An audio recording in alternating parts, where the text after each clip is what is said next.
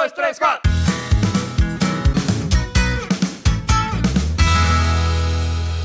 Bom dia, boa tarde, boa noite, amigos e amigas, todos que estão nos ouvindo mais uma segunda-feira aí. Hoje, Prosa Interior, no seu episódio número 30, cara. 30! Olha só. Eu gosto quando bate o número redondinho assim que você fala, eita, o negócio tá. Isso é encanado com essas Eu coisas. sou né? bastante. Tá um 27, aí eu fico. "Hum". Hum. Mas estamos no 30 hoje, cara, que maravilha. É, chegamos lá. Galera, aqueles lembretes clássicos. Segue a gente no Instagram, arroba Prosa Interior. Se inscreva no nosso canal do YouTube se você está nos ouvindo pela primeira vez hoje, então se inscreva aí. É muito simples, é só um clique ali no, no inscrever-se e vai dar uma puta força pra gente. É, acessa lá www.prosainterior.com.br. É, lembra também de curtir a página do Noticiantes do Facebook.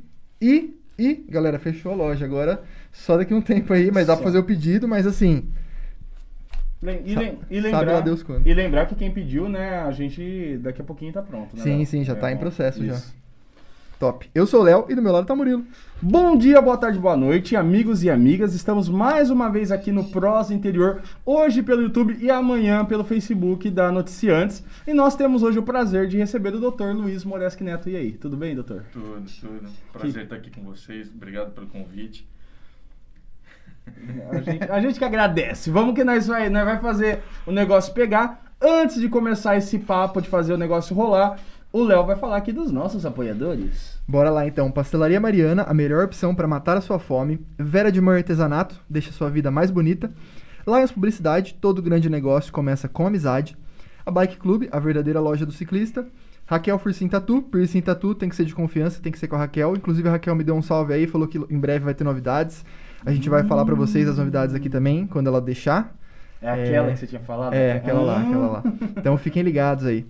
É, Amaral Clínica Odontológica, o seu rosto pode ser a sua marca. Bela Biju, feito à mão e com carinho. Siqueira Arquitetura e Construção, o melhor projeto para sua reforma ou construção é com a Siqueira. É isso. Ah, e um salve pro Noticiantes, que eu já falei aqui, mas que tá Um junto com a gente agora nessa nova fase. Bom, doutor, a gente agradece, né, por, por estar aqui. Acho que não, é, não tem como, pelo menos eu aqui, quando eu falo com o médico, é um negócio diferente. Você- É diferente? Ah, não você sei, fica né? mais- Você fica assim, nossa, ai, deixa eu me comportar. É, mas a primeira coisa, pra nós quebrar esse gelo, né, antes de eu perguntar qualquer coisa, a primeira coisa que eu tenho que perguntar é, por que, que a letra de médico é tão feia? Qual que, que que acontece? Qual que é essa matéria na faculdade que ensina? Ó, eu vou falar uma, eu vou falar uma experiência pessoal sem citar nomes. Mas uma vez eu fui no médico, cara, eu fui na farmácia, eu tive que voltar na Santa Casa porque não souberam descrever qual que era o remédio. Falou, "Ô, vai lá e pergunta de novo, o que que é isso daqui? Eu juro pra vocês. Qual que é da letra do médico? É, eu acho que coloca uma matéria muito rápida e no fim você tem que escrever correndo e aí vai piorando cada dia que passa, cada dia que passa. E E conhe- no fim fica, né? e você conheceu algum médico que tem uma letra assim. Legal? É. Sim. Sim, é Você não, não se encaixa nisso? Não sou, não sou. Não, não, não sou. Minha letra é bastante feia, assim. Tem que ir com calma, devagar, porque se você começa a escrever correndo, aí não tem jeito. Então você tem que fazer mais com calma pra, pra ficar melhor, né? Saquei. Mas é complicado. E o, o farmacêutico, ele deve também fazer um estudo especializado aí pra entender, né? Porque... Vé, não, mas eu duro que nesse dia a far- o povo da farmácia, ninguém pegava esse negócio e falava, mano, que que é isso aqui, velho? Não, ô, volta lá, não tem como. Essa era a primeira que eu tinha que fazer, porque eu fico indignado. mas vamos lá. É, a primeira coisa que chama atenção na, na sua ficha é que, por mais que você tá aqui agora em Badiri, você não é badiriense. Não sou baririense. Eu nasci em São Paulo, Isso. mas toda a minha família é daqui. Ah, Na tá. realidade, minha mãe fala, é, meu pai tá, era daqui, foi para São Paulo, estava trabalhando em São Paulo e minhas irmãs todas mora, nasceram aqui. Eu só, só eu que nasci em São Paulo e tinha um convênio bom, esses negócios lá na época, né, Uhum. 53 anos atrás, e no fim eu nasci em São Paulo. Ah, Mas sim. a minha vida inteira, é, a gente vinha para cá nas férias, tudo, e com 13 anos eu mudei para Bariri. Ah, então até os 13 você morou lá. Até os 13 eu morei em São Bernardo do Campo. Ah, São- nossa, cara, né, tem uma ligação com São Bernardo, velho. Já a Meire também, É verdade, já, já vi umas pessoas de São Bernardo aqui. É. E como, e como que foi a, a infância lá? Como que era quando você vinha pro interior? Porque eu também vi que você falou que você tem uma ligação bastante interessante, que você gosta do interior, né? E para quem é de São Paulo, realmente é diferente. Como que é? Como que você enxergava a sua infância lá? Vim pra cá, era meio que vim ver o- os primos caipira? Como que era o esquema? Na realidade, os meus primos de primeiro grau, todos eles moravam em, em- em São Bernardo, né? Uhum. E então a gente nós vínhamos para cá. E aí também tem um primo para cá, tudo. E meus avós são daqui. Então foi, foi muito gostoso, foi muito prazeroso. Foi um, um susto, uma, uma mudança para Bariri, meia no susto, correu algumas coisas na família e de repente a gente mudou para Bariri. Uhum. E de lá para cá, daí a gente ficou para cá. Mas eu gosto muito do interior aqui, é, como eu falei, eu falo que Bariri é uma grande família, né? Se a gente começar a puxar, eu tenho parente com o Léo, se começa a puxar, todo mundo é meio parente. Uhum. Então e isso é gostoso, né? É gostoso porque, é, bom, o Léo eu conheço desde molequinho, ele estudou com meu filho e tudo. Mas é, ele foi esses tempos lá, por exemplo, torceu o tornozelo. Então não fica só a consulta do tornozelo, fica uma consulta, como vai sua mãe, como vai o Lucas, meu filho, que não sei o quê. Então tem uma consulta, mas isso só no interior que tem, né? Uhum. Você vai para São Paulo, é pá, buf, pá, buf, né? Talvez você nunca mais veja aquela pessoa na sua vida, né? Exatamente. Quer dizer, a, a grande maioria das pessoas que o É. médico deve atender lá, você não deve ver mais, É né? um outro ciclo, é um outro tipo de vida e eu gosto bastante disso do interior, né? Sa- eu- Sabe que eu sinto isso já quando, tipo, eu já cheguei a comentar aqui já. Quando eu, tipo, eu tô em Bauru já, eu já sinto uma cidade totalmente individualista, tá ligado? É que- Mas assim, Bauru é porque você não mora lá, mas assim, eu moro lá faz sete anos. Então já virou uma bariri um pouquinho maior, entendeu? Eu já vejo as pessoas, eu falo, nossa, essa pessoa tá aqui de novo, sabe? Uhum. Já rola também. Mas eu, eu entendo, no começo eu acho que é a mesma pegada, assim, de. É, não, eu acho que aqui tem a parada do, de, de ir no mercado. E, aí- e aí, É. e aí tal. E aí eu imagino ainda mais pro, pro- pro médico, né? Que ele com aquela. Ô doutor, tô com uma dor aqui no braço, aqui, dá uma olhada. Mas an- antes de entrar nessa parte, é, como foi? é, imagina, você veio pra cá com, com 13 anos, onde você acabou? Você, você estudava nas escolas públicas aqui? Acabou, Públicas. e aí, qual foi o estalo que você decidiu assim? Porque eu acho que medicina, cara, é um. Nossa, é um bagulho que. A sua vida é totalmente dedicada aos outros, tipo, 100% mesmo, tá ligado? Tem que estar acima. Se você, ninguém se importa se você tá num dia bom, se você tá num dia ruim, você tem que. Você tem Meu, que fazer o dia da pessoa melhor. né? Isso, eu tô com a dor, você vai ter que curar. Ai, mas eu tô com um problema lá em casa, dane-se. É o meu problema é antes do seu. Quando foi que você percebeu que, que você queria ser médico? O que, que foi que deu essa estalada na sua cabeça? Olha, na realidade, é, eu, quando eu estava no, no- no colegial, eu pensava, eu tenho dois tios agrônomos, né? Então, na realidade, eu pensava em fazer agronomia. Meu avô tinha uma propriedade e eu pensava em agronomia, mas, é, como diz minha esposa, né? Se eu fizesse agronomia, eu ia morrer de fome, porque o jardim lá de casa cresce o mato e tudo.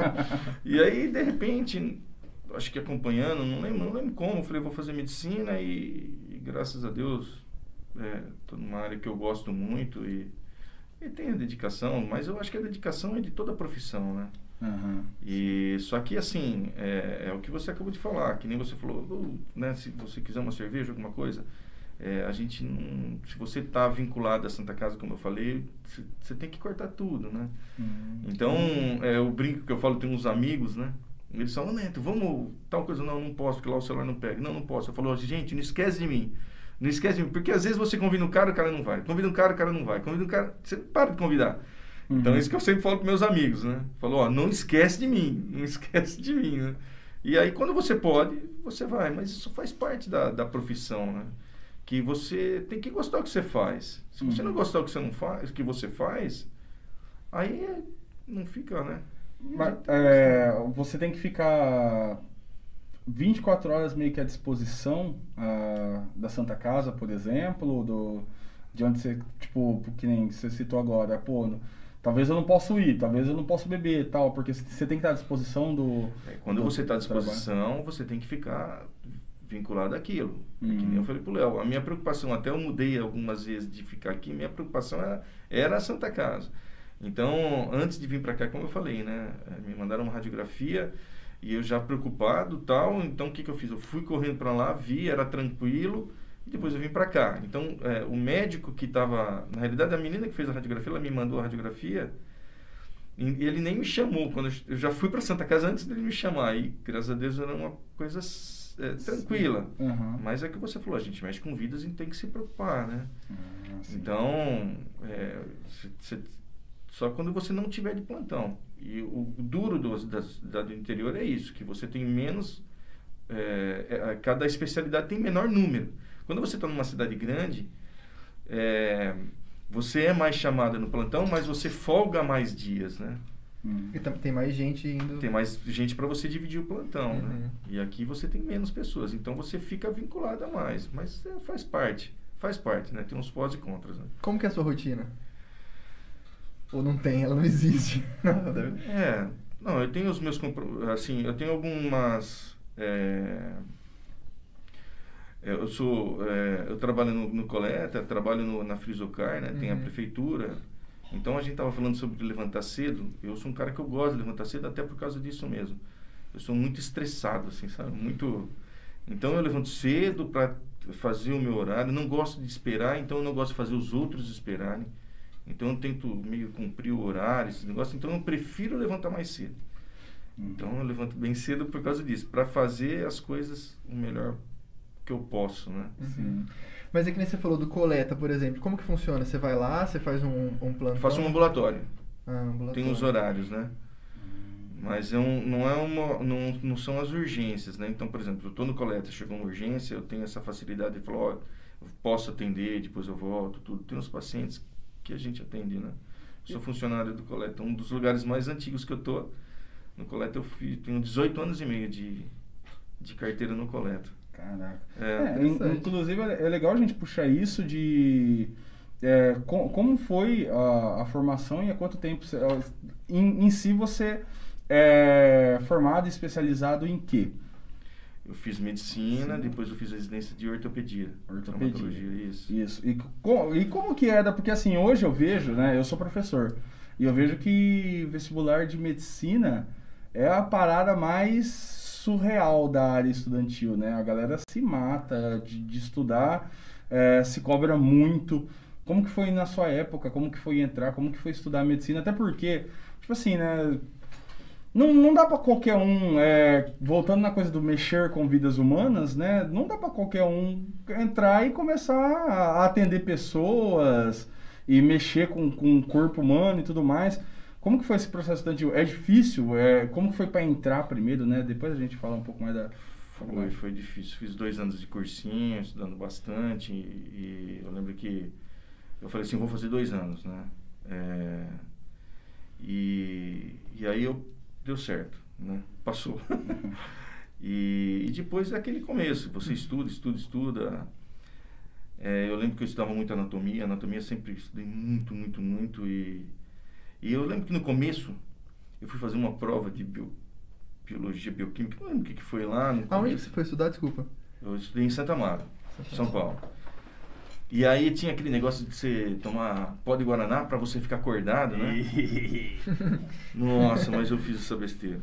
Aí eu fiz, tomei um pó de Guaraná, não dormia e também não estudava. Que você fica. Pilhado. Nossa, é, aí o que aconteceu? Eu tirei dois nessa prova. Peguei o telefone, liguei em casa, falei com minha mãe, falei, mãe, tô indo embora. Papai tá se matando para me manter aqui, eu tô indo embora. Isso no começo da faculdade, primeiro ano. Eu vou embora, minha mãe, calma, calma, que não sei que, não sei nem se ela lembra disso.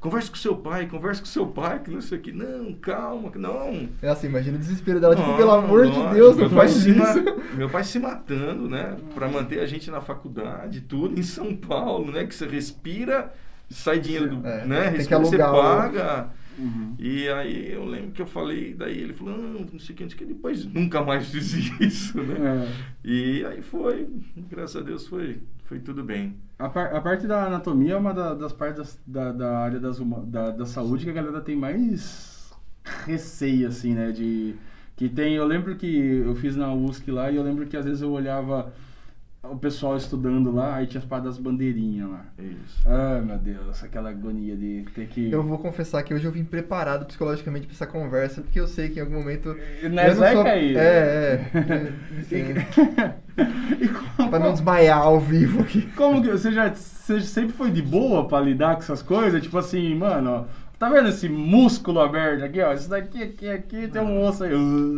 Como não, que é? nunca tive problema. Não. Nunca tive problema, não. Não. É, eu, o, o que mais, assim... é, eu falo assim, a minha filha é pediatra, né? Minha filha fez residência de pediatria, acabou pediatra, pediatria. Ela é pediatra, né?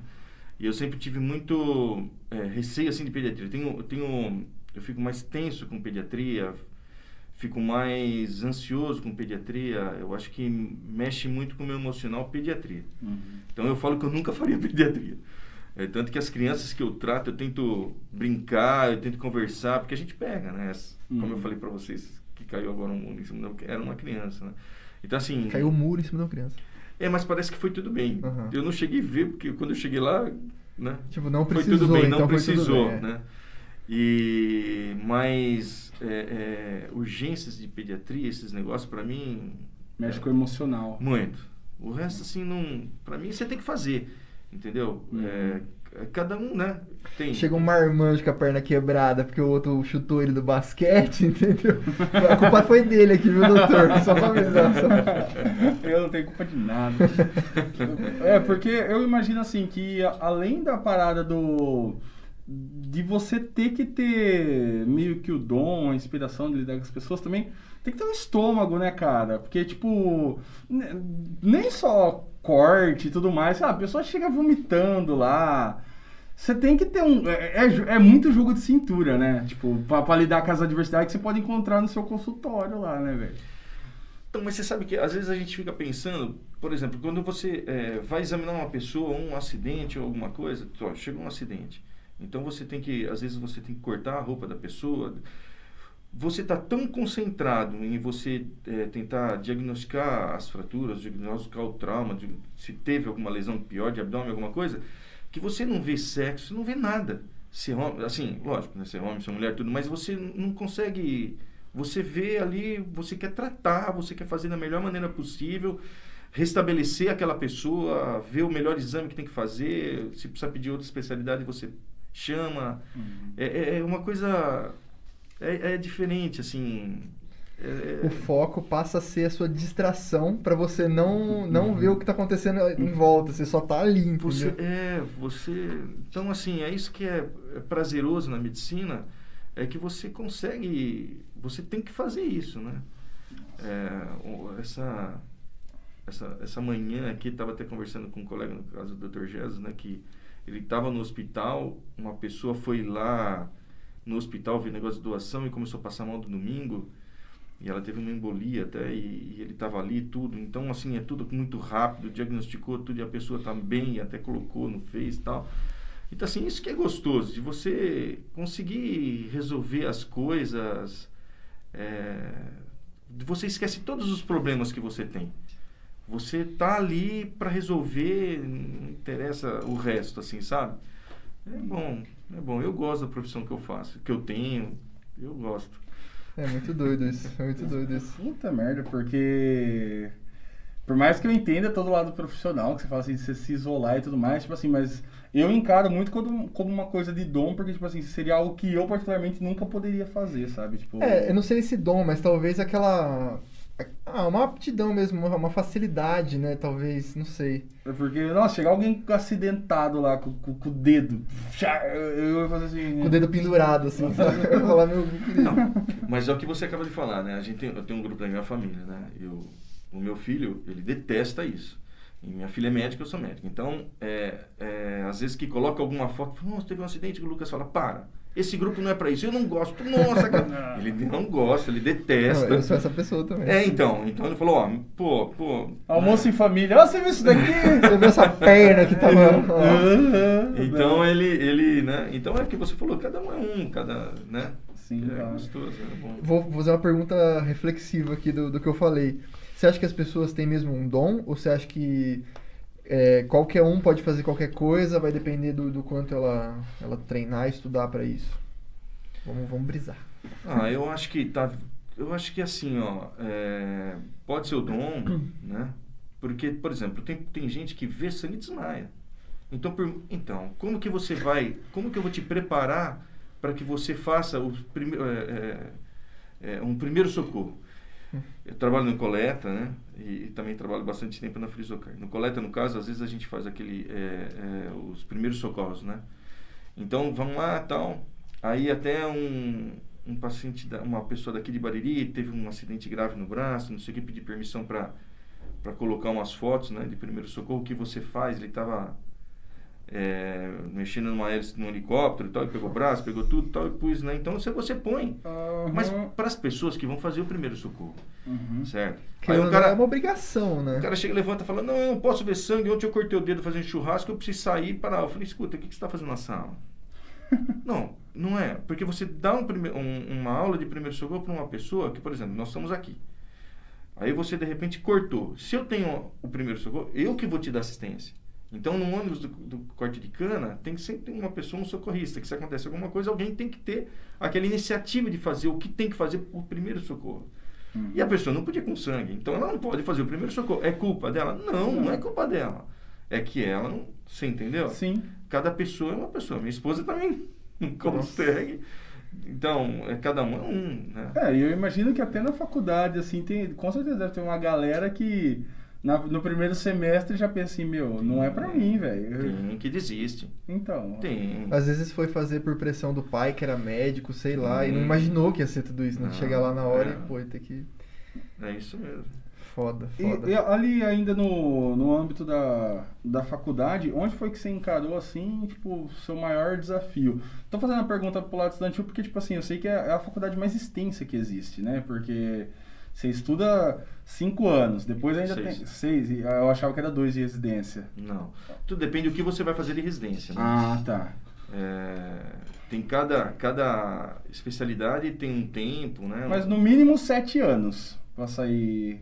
São seis anos de faculdade. Aí você se forma médico. Uhum. Aí depois, tipo assim, você quer fazer clínica médica, você quer fazer cirurgia geral, você quer fazer cirurgia pediátrica. Uhum. É, então, por exemplo, é, cirurgia pediátrica. Então você faz dois anos, é, um ou dois anos de cirurgia geral para depois você fazer cirurgia pediátrica. Nossa. Entendeu? Então, Então são seis mais dois. mais, mais dois, né? A Bruna tá fazendo, né? Então vai pra dez. Então vai para 10. Então, assim, é, te consome bastante. E, e, e, e tudo é caro, né? Sim, claro. É, os livros são caros, os, os congressos são caros, tudo que você faz. Mas A eu- própria faculdade em si é, É caro. é um absurdo de caro, né? que, na realidade, eu acho assim que o vinculou muito a medicina como uma área que você, ah, você fez medicina, então você está rico. Não é assim. Porque se você não gostar da sua profissão, é o que você acabou de falar, né? É, tem gente que, o, o Lucas, eu vou falar de quem, minha família, o Lucas, o, melhor Lucas fala para ele assim, ele fala, pai, eu não quero medicina. Um dia até eu levei ele lá na, na Santa Casa, esses negócios, e um dia à noite, foi atendendo não sei o que, eu tava só com ele, ele foi comigo, ele tinha uns 10, 11 anos, se eu não me engano.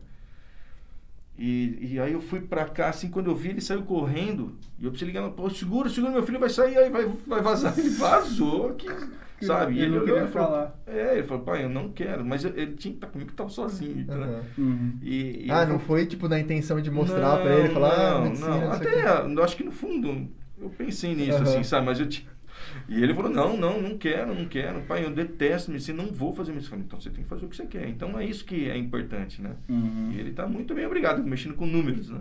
Engen- Engenheiro químico, né? Bem diferente. Números totalmente diferentes, está muito contente, muito bem obrigado.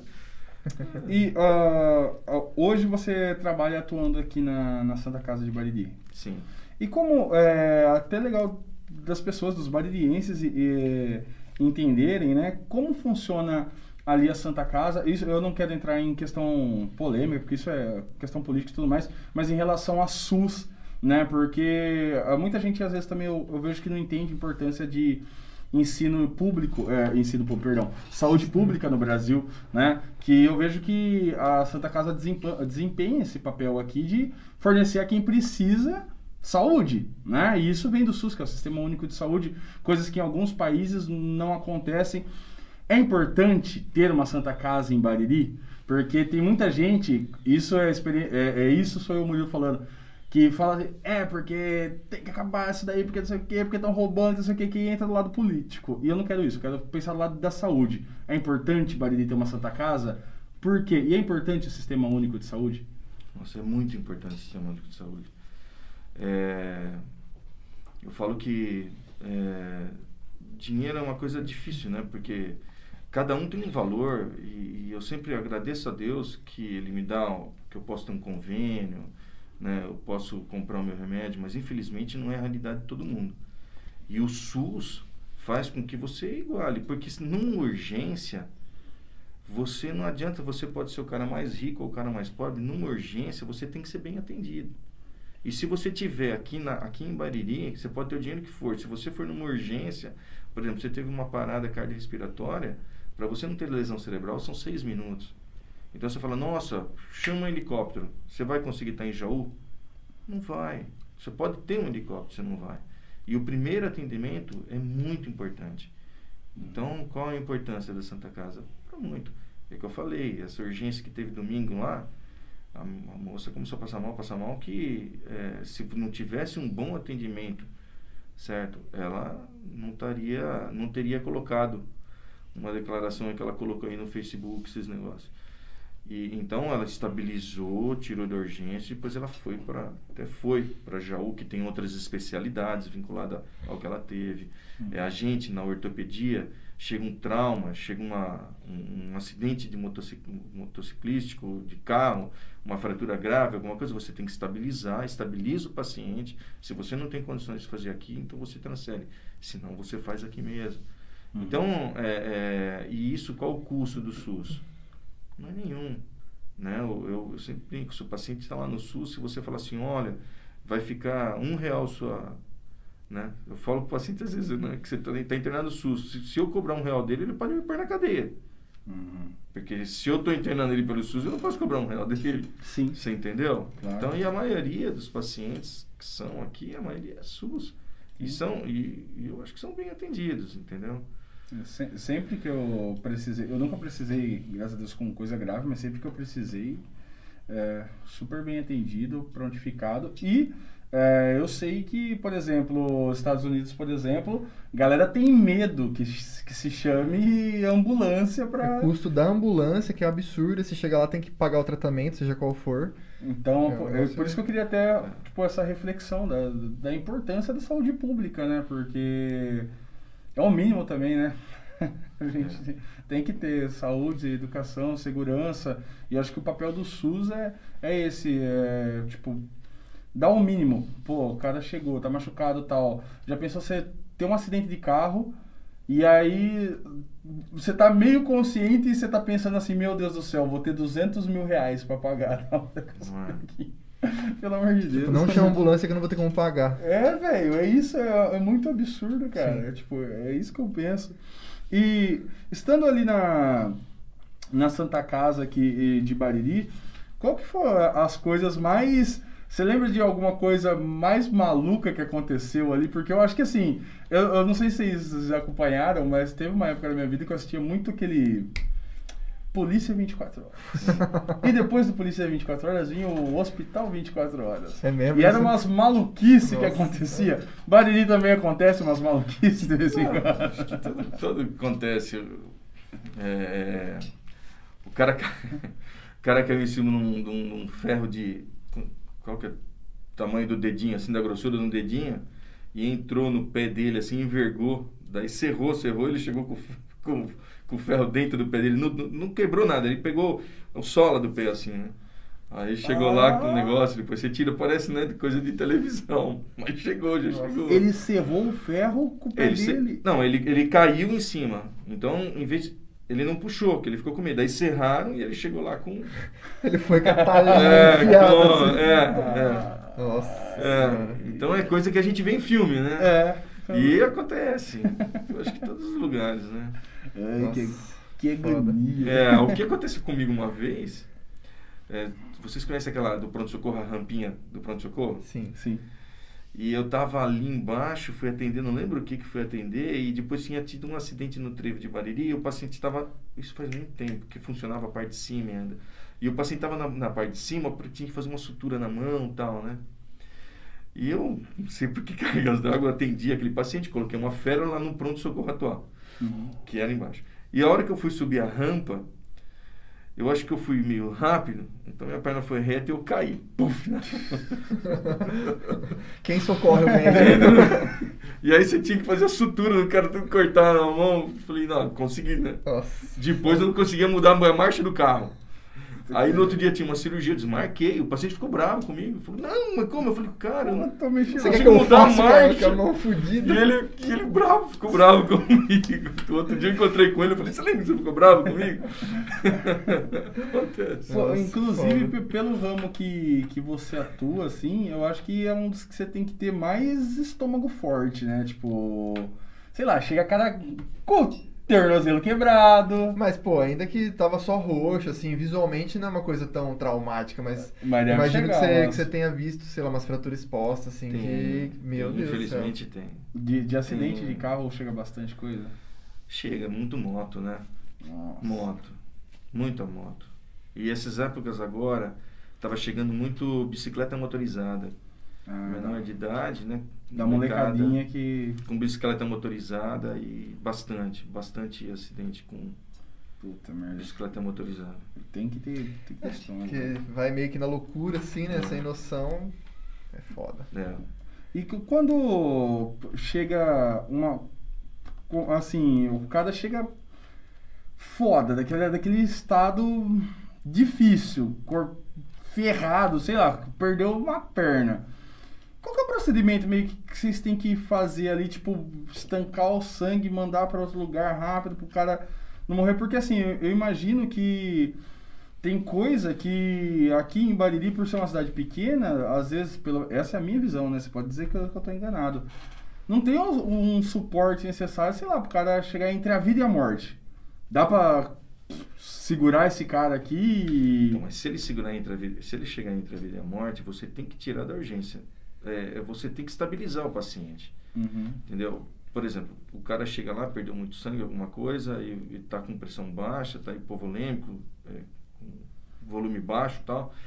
Então não adianta você colocar na ambulância, ele não vai chegar em jogo.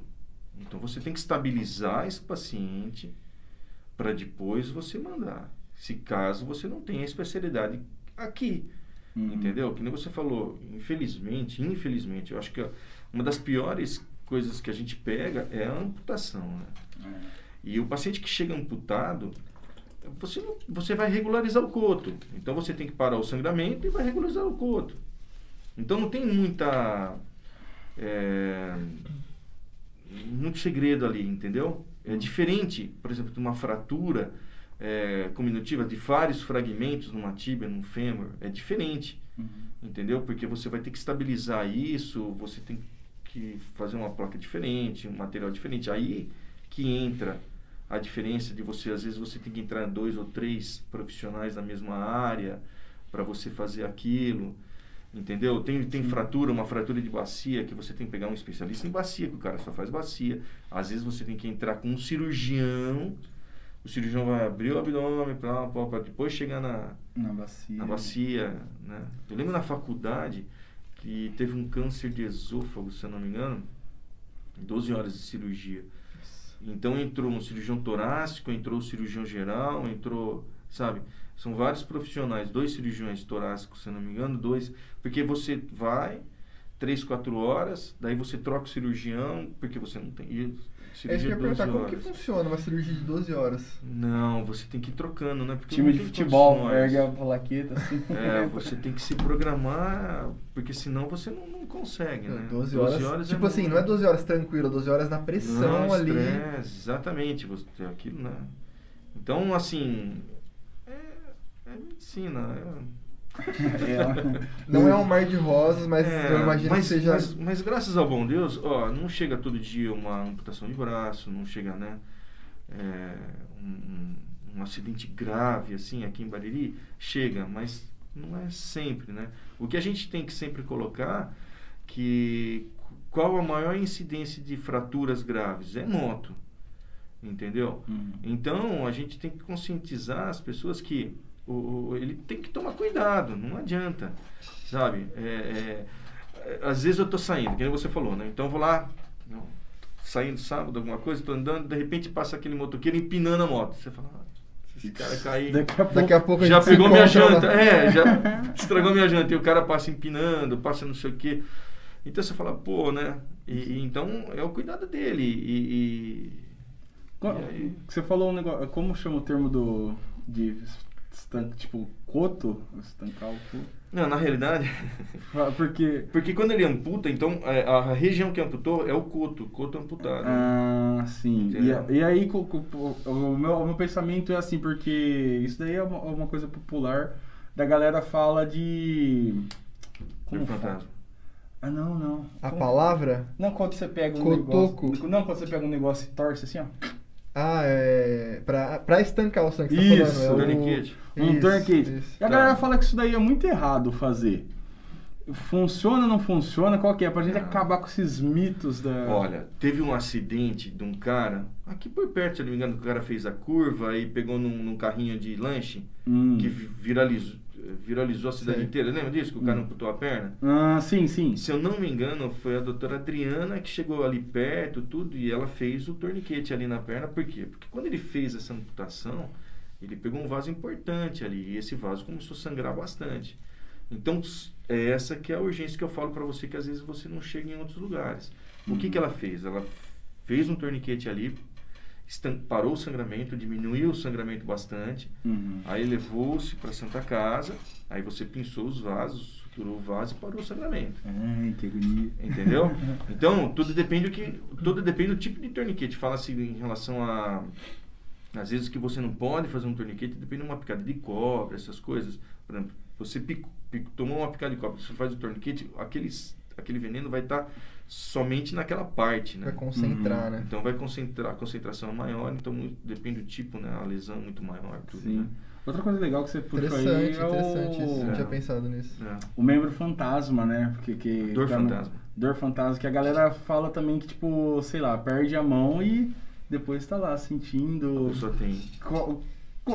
Isso é. É psicológico, é, é, mais, é, mais, é mais físico, tipo assim, o corpo não- ainda não entendeu que. É. Porque ah, eu penso eu que você, pelo, pelo seu, pela sua experiência, já lidou com, com algumas pessoas que sofreram, infelizmente, amputações, né? E qual, qual que é dessa parada? Tipo, o corpo não entende ainda, é muito recente, o corpo fala assim, mano, você tem uma mão ainda. E o cara não, não tem nada aí. É, é psicológico, tudo, né? Mas é, eu acho que é isso também, né? Que a parte do corpo que parece que tá ali. E ele tem dor mesmo. Ele acorda com dor e ele tem dor. Mas ele... eu, eu não, não manjo nada, assim. talvez eu fale uma grande besteira.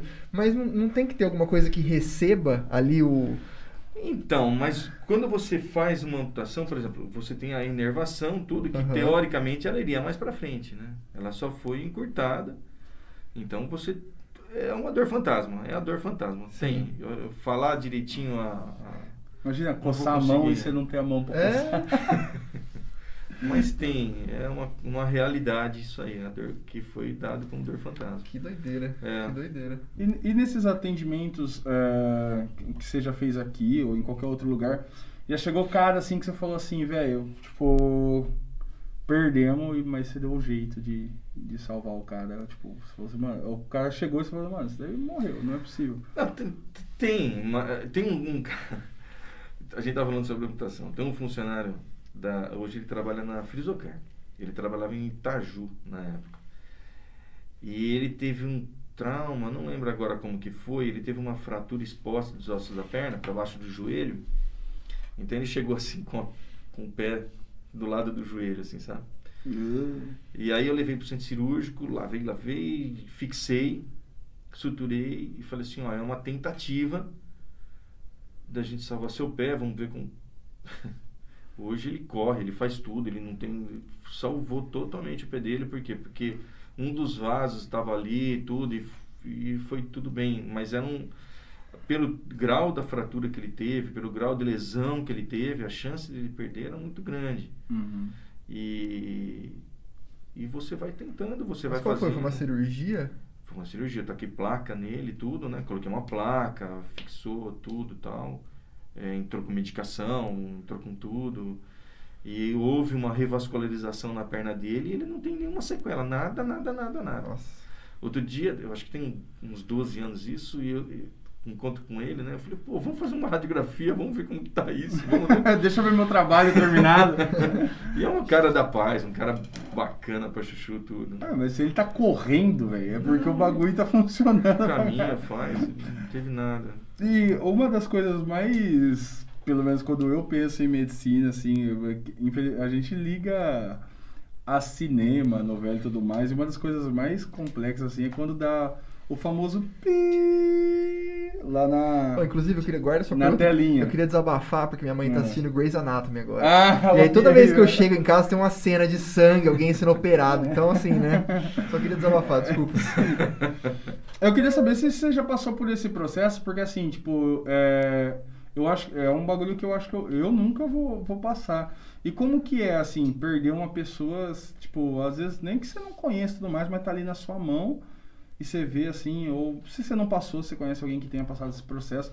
Se é, é difícil, é uma carga. De, é, se é não, né? Deve ser. Mas uma carga dramática realmente assim. Eu não imagino como que é estar tá com uma pessoa assim e de repente ela não tá mais ali. Não, é muito ruim. É, a, na realidade, ó, quando eu pego a parte ortopédica, né? Então tem algum. É, é, você associa um cirurgião, associa um. Se tiver um trauma de crânio, alguma coisa.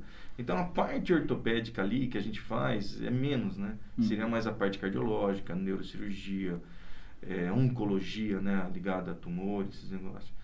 Mas você pega, infelizmente você pega. E tem coisas que você não, esquece. É, é duro.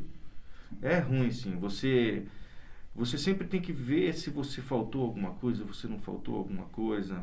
São experiências é, que, acho que é... depende da área que você está, né? Uhum. A questão acho que é tipo assim, qual que é o seu trabalho mental diário para que isso não te afete de uma forma traumática? Tipo assim, de você talvez se acontecesse isso virasse, não, nunca mais vou, vou atender. Tipo, qual que é o, o trabalho que o médico deve ter para poder realmente fazer isso e, querendo ou não, tá sujeito. Da mesma forma que você vai dar uma aula e, pô, a aula não sai nada do jeito que você queria, entendeu? A diferença é que, nesse caso, a pessoa talvez não, não sobreviva. Então, acho que, é, acho que é, essa que é a, Qual que é o trabalho mental que você... Não sei se você tem isso, se você faz, mas como que funciona isso para você? não sei, não sei. A gente tenta fazer o melhor possível, né? Fazer o melhor possível. É difícil, tem coisa que você nunca mais esquece, tem coisas que aconteceram na, na, na faculdade, quando estava no quarto ano de faculdade, e, que foi até um acidente e eu tava, eu era acadêmico, né? Estava num hospital em São Paulo e eu, eu lembro que era um japonês, um riadinho assim pequeno, e o pai. Vou pedir uma licencinha que eu acho que eu preciso atender. Vai lá, vai lá. Mas pode continuar. E aí, esse moleque de 18 anos tava corte de cabelo, tinha acabado de passar na faculdade, ele sofreu um acidente e veio a óbito. Então, assim, você nunca mais esquece, né? Você nunca mais esquece. E eu lembro que eu não fui, peguei um médico formado, falei, você vai lá falar com o pai e tal. E, e eu lembro até hoje do pai encostando na parede, sentando no chão. Então, isso quanto faz muito tempo, né? Mais de 30 anos. E a imagem está na cabeça ainda. Tá na cabeça. Eu vejo ele até hoje, sempre tá baixando, assim. Então você tem que fazer, assim... Eu acho que a gente tem que ter na cabeça que você sempre tem que fazer o melhor que você pode. O melhor que você tem para fazer. É isso que a gente faz. Mas a, a morte é uma coisa muito difícil de se lidar, né? Eu, ó, você vê, a gente fala, não, você é médico tudo, mas eu detesto o velório. Eu não vou pro lado ali, não vou. Eu sou desses não também. Não vou, não vou. Eu acho que é, se precisar ajudar, precisa fazer, eu faço. Mas se não precisar, eu não sou a pessoa certa. E eu falo, pô, mas você é, né? Você é médico, você não. Eu falo, não, tá, mas nessa parte eu não. Eu sou bem.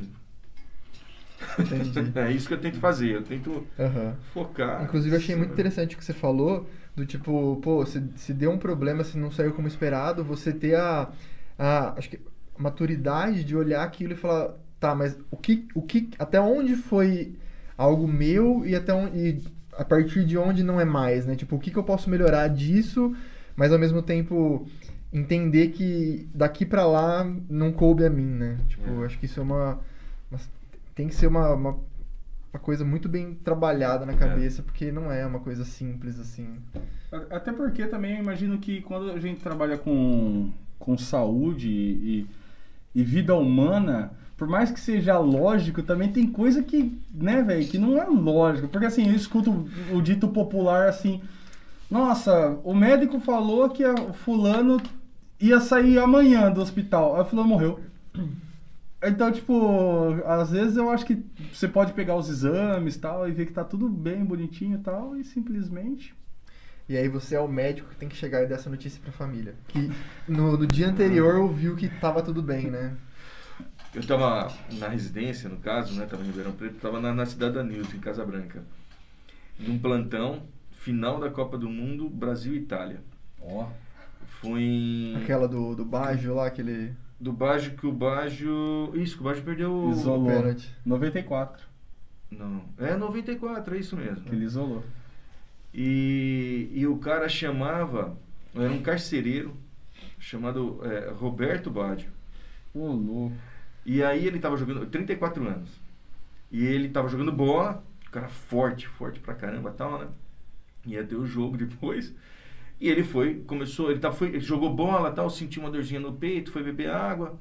Aí ele falou que sentiu uma dorzinha no peito e foi para lá na Santa Casa. Aí foi para lá na Santa Casa, passou por mim e falou, olha, eu tenho que fazer um eletro. Ele falou, imagina, você tá louco, rapaz, daqui a pouco vai começar o jogo. Eu falei assim, não, mas você tem que fazer o eletro, só que eu tenho que colocar você... pra-" E a mulher dele trabalhava na cozinha do hospital. Eu falei, você tem que... Eu tenho, que- eu tenho que fazer um eletro seu. Ele falou assim, não, daqui a pouco vai começar o jogo. Eu fiz... "Ah", Infartou na minha cara. Nossa. Ah, Tô falando sério. E eu falei, e tava ali. E eu falei, não, você tem que fazer. Ele falou, eu não vou fazer que vai começar o jogo. E. Aí nisso comecei Eu não vou fa- massagem e tal. E peguei, gritei urgência, pus, levei pro centro cirúrgico, pro, pra, pra UTI e tal. Fiz massagem, fiz tudo que tinha que fazer tal, tal. Nisso eu falei, liga pro cardiologista. O cardiologista estava passando na frente do hospital as coisas. coincidência brava. Aí ele entrou, o cardiologista entrou e fez ali, ia, ia dar o choque, eles não pode deixar, que não sei o que, deu o choque e tal, continua tudo, tudo. Mas o cara, no fim, 34 anos, o cara não resistiu. Ele aguentou mais umas duas horas. E depois até outro cardiologista ficou Ah, comigo no hospital. ele morreu? Morreu, morreu. Caraca. Morreu. Ele Nossa, mas morreu. quanta coincidência, filha da mãe, nesse dia. O Foi. Baggio, no dia da final que o Baggio perdeu, ou tinha um cardiologista passando em frente ao hospital.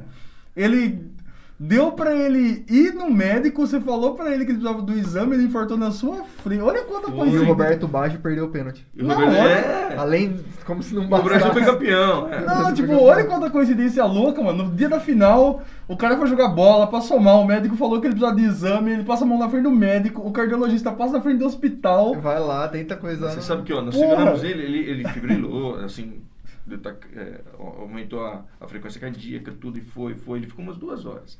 Mas o infarto foi muito grande. Quanto mais jovem o infarto é mais difícil de você segurar, né? Pegar Você fala uns- por causa da força do, do causa, próprio não, corpo? ele pega o, o- geralmente ele pega um, um- um vaso maior. Então a, a necrose que dá no, no coração é uma área maior. Então quanto mais jovem você tem infarto, mais chance de Morrer. você ir a óbito. E eu lembro que que esse dia também eu fiquei, isso que você falou, eu falei assim, nossa, eu fiz alguma coisa errada. Fiz alguma coisa errada. Eu fiquei assim, eu acho que eu conversei com uns 5, 6 cardiologistas. Falou, ó, tem um amigo meu, cara, que eu acho que ele fez alguma coisa errada. E falava, ele fez assim, não, mas tá certo, não, mas tá certo. Eu Igual falava, quando vai alguém no, no Serginho Groisman lá perguntar, ah, porque meu amigo tá com É. problema de direção. Mas eu fiquei, sabe quando você, você tem esse sentimento que você fala, pô, 34, um cara forte, chegou lá, tava jogando bola, entrou na minha frente e tal. Eu falei, não, vamos fazer um eletro. Ele, o ca- eu não sei nem como eu consegui pôr ele na maca, que eu peguei ele, joguei em cima de uma maca, já saí em pau. E, e foi. Então, assim, é, é- mas demorou para pôr na minha cabeça que eu tinha feito tudo certo, sabe? Demorou muito. Eu, eu conversei com uns, acho que com quase cinco cirurgiões, é, cardiologistas mesmo, na época, na residência, né? Então tinha um monte de cardiologistas, cada vez eu perguntava para um diferente. Aham. Aí pus na cabeça, não, não fiz nada errado. Era a hora do cara. Era hora do cara. Inclusive- Mas você fica. Inclusive é legal e interessante perguntar como fica a sua posição em relação a isso, em relação à vida, à morte, ao sobrenatural, em ter essa coisa do, pô, é, era a hora da pessoa. Como que é pro médico essa parada? Porque cada um vê de uma forma, né? E sei lá, às vezes quando a gente também fala de medicina, fala do cara que trabalha com ciência. Né? E como que é? Você imagina uma pessoa um pouco mais cética, É, talvez. né? cética, é. Tipo. Pô, não, é. Sei lá, deixa eu colocar no extremismo. Tipo assim, ah, não, não foi Deus, fui eu que, que te salvei, entendeu? Como que é essa parada? Co- co- Como, que funciona na, na sua cabeça? Não de todos os médicos, né? Mas como que funciona na sua? É, Deus está sempre junto com a gente, né? Sempre orientando, sempre tudo, né? Uhum. Eu acho que se não for Ele, se a gente não tiver ligado a Ele, a gente não, não leva nada, né? Ah, Eu acredito muito em Deus e, e, e Ele, Ele sempre está comigo. ah, entendi. Nas horas boas, nas horas ruins e sempre tá. Ele sempre tá. Entendeu? Você conheceu é, médicos mais céticos assim, que não Tem- acreditam? Oh, você tem. Mas ele não leva nada, né? Porque na realidade, sabe, ó, é assim, ó, como eu falei, cada um tem sua profissão e você tem que fazer o que você gosta. Mas o que você é mais que eu? Nada. O que eu sou mais que você? Não, ninguém é mais que ninguém. A única coisa é que cada um sabe mais alguma coisa. Você entendeu? É, esses dias aí eu, eu coloquei uma câmera dentro de casa ali pra ver o negócio lá. E uma coisa simples que pra vocês, né? Aí o Lucas me mandou, meu filho, pai, faz assim, assim. Aí eu consegui fazer uma bagunça. que ele falou, não, não acredito, era você apertar dois botãozinhos que não sei o que. Cada um tá na sua área. Eu falei, ah, filho, que não sei o que tal. Daí ele foi lá de lá, ele falou, faz assim, assim. Resolveu o problema. É. E ele sabe, fala, pô, pai, mas era tão. Filho, eu não gosto disso. Então cada um é na sua. Você entendeu? Então a gente tem que fazer o melhor do que você do que você tá Se cada um na sua. Você é professor, sabe? Você, ó, professor, você tem professor e professor, não é? Sim. Quando eu estava fazendo medicina do trabalho, tinha um cara que ele sabia medicina do trabalho absurdamente, mas ele não tinha aquele Didática. não tinha, cara. Quando você pegava ele num canto para conversar, meu Deus, o cara destrinchava e você aprendia muito. Mas na aula, quando ele dava aula, você só via nego indo embora, indo embora, indo embora, saindo da sala na cara assim, ó. E o, entendeu? Não é? Sim. Cada um na sua profissão. Aham. Cada um na sua. E você tem que saber é, falar, você, você tem que ensinar. E, e isso é, é, né? Não é? Então, E- um mas isso não pega muito quando é um médico, porque assim, o professor, se ele é ruim, tá, ele não ensina, mas se o médico é ruim, Mas ele tipo, vai ser cortado. o cara, o cara, sei lá, vai lá com o pé e volta com o pé pra trás, volta com o curupira, sei lá. Então, mas, mas, mas ele vai ser cortado até perante os amigos, esses negócios né, na própria. Vai, a galera dá um Então- toque e fala assim, amigão, É, acho que, mano, de qualquer, qualquer profissão, tipo assim, pô, eu levei o carro pra consertar em tal lugar. É? Ficou uma bosta. Aí você fala, mano, não leva lá, que é zoado, entendeu? É, tipo, é. acho que é a mesma coisa, né? É, Tipo, a pessoa lógico. fala, meu, cara lá, melhor, é. melhor você não ir, não. Não adianta, porque daí não adianta, né? Uhum. Toda profissão, tudo, né? E, É, é até legal também, de, puxando, eu pensei um pouco nisso na hora que você falou da história do, do, do Baggio aí. É, Essa foi é, inusitada. Foi. Foi. Como, como que fica a relação da família? Eu acho que ainda mais hoje, que hoje vocês são mais, é, mais expostos ainda, no sentido que nem você falou. Ah, vocês ajudaram a mulher, ela fez um post lá e tudo mais. Lindo, maravilhoso, tudo bem. Mas a gente vê também casos, tipo, da galera que cai com os dois pés no peito do médico, porque às vezes a pessoa não entende nada e ela acha que o que você fez foi errado. Não. E é- como que tá hoje em dia, século 21, ano 2020 pra frente, né, mais atualizado do que nunca? Como que tá ser médico? Porque, tipo, é câmera pra todo lado, é, é microfone pra todo lado, é... Você, inclusive, tem redes sociais? Como? Você tem redes sociais? Você tem Instagram, Facebook? Ah, eu tenho junto com a minha esposa, mas não sei Nem usa. Não, Ah, não, não, não, uso. Acho que cabe na Não. pergunta, né? No sentido de não estar Não. tão. Não, não uso muito. Ah, eu acho assim que, na realidade, você tem a coisa boa e você tem a coisa ruim. É que nem eu falei pra vocês. Eu tava lá em casa, é, a, a pessoa fez a radiografia, a menina da- do raio-x já, me, já mandou pra mim. Então isso é um- agiliza muito. Muitas vezes o paciente volta no pronto-socorro e ele fala, oh, vou chamar o ortopedista, eu já estou entrando na Santa Casa. Então isso agiliza bastante, né? Uhum. E tem os pós e tem os contras. Tem aquelas pessoas que nunca vai estar contente, né? Que sempre fala que a cidade maior é melhor, que não sei o quê, que você não sei o quê.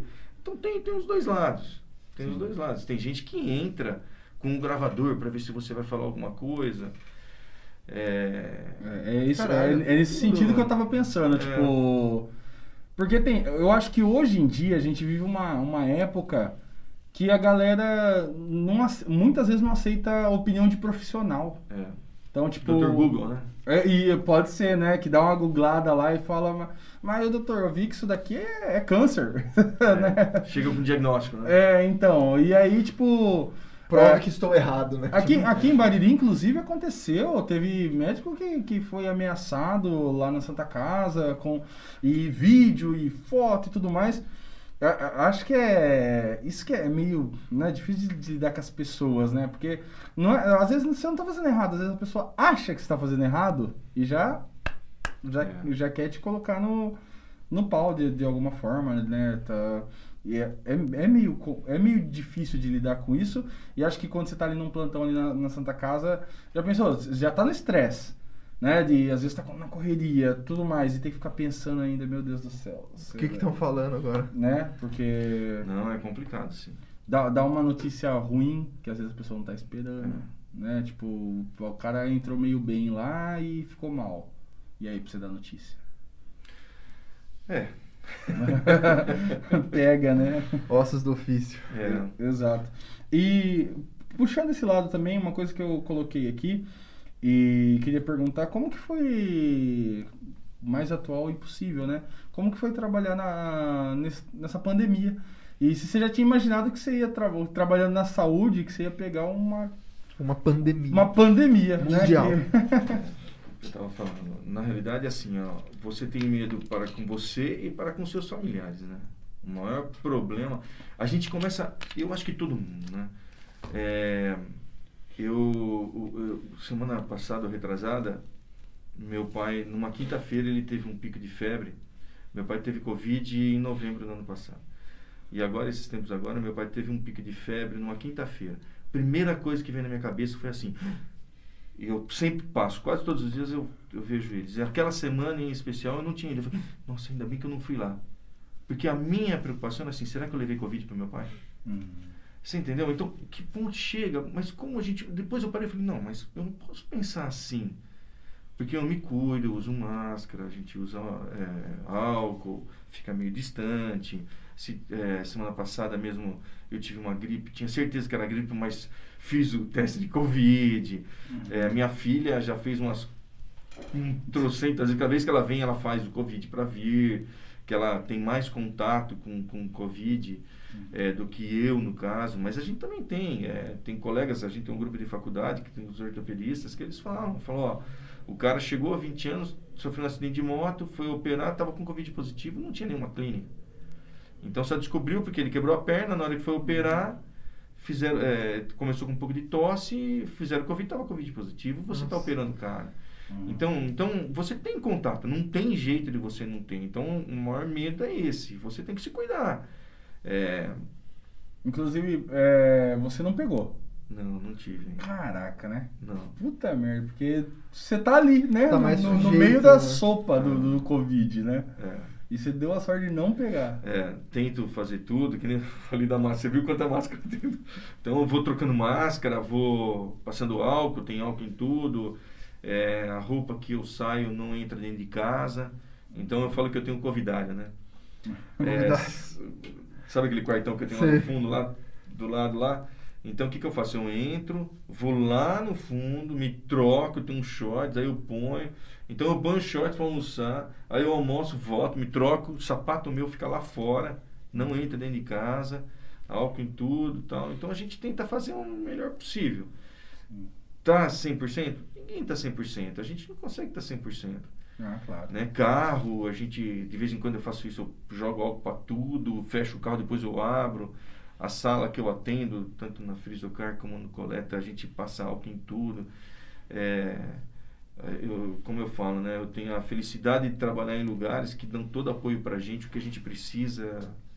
É, tanto que eu tô, eu tô há 18 anos e meio no, na, no Coleta e tô, acho que na Frisocar, 10, 12 anos na Frisocar. Então, assim, né? São empresas assim, que dá tudo aonde eu trabalho, né? Santa Casa, não posso reclamar de nada, porque no fim a gente tem as dificuldades, mas também a gente no consultório. Então a gente tem que fazer o que a gente pode. Uhum. No posto. E, E vai se cuidando. e tem algo que. Se tem algo de, de positivo que dá pra gente tirar disso, você consegue enxergar como médico algo positivo que a gente vai tirar dessa lição de, pandemia. de pandemia?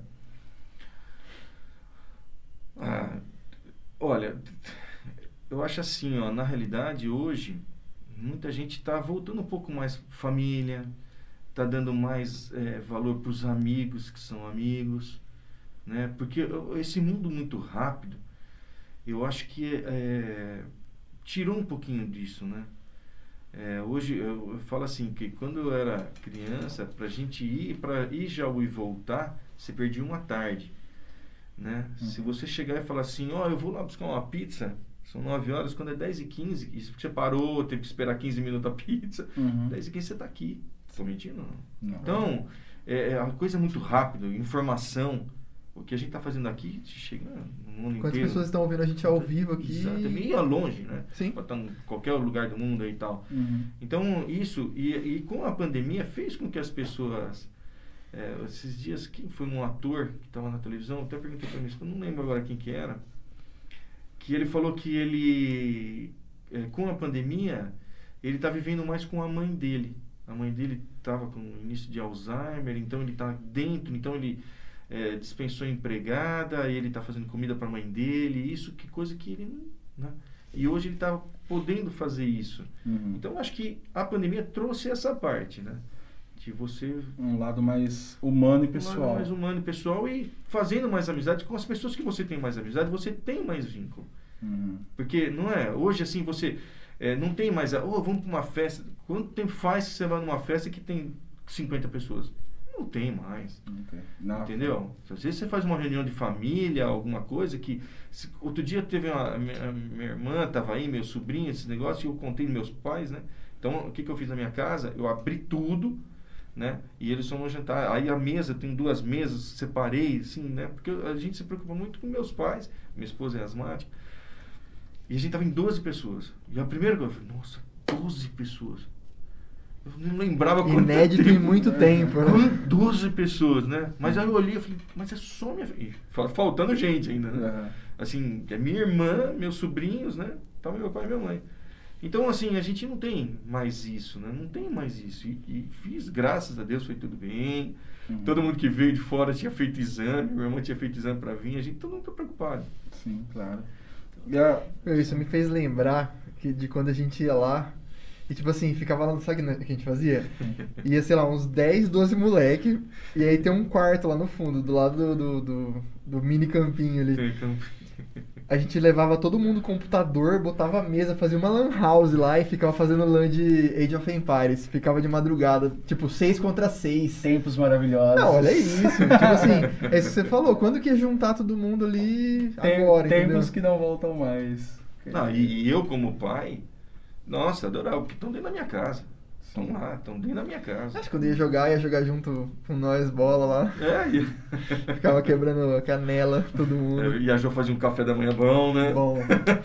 Porque você acha que dormia? Ninguém Não, dormia. nada. né? Varava e dava pra jogar duas Que partidas era, de Age of que- então, que era a parada era essa, né? Fazer a Lan House pra fazer o famoso corujão. Corujão, É, clássico. É isso mesmo, é Corujão. É Não, corujão. mas é muito bom. Você fa- tipo, você falando e falando de né, de estar várias pessoas, eu não tive como não lembrar disso. Não é? Foda. Ah, mas que.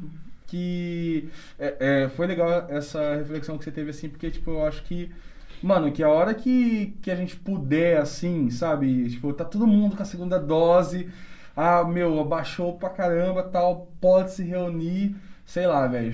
Churrascão e todo mundo ir. Mano, imagina que é o primeiro contato, você vai falar assim.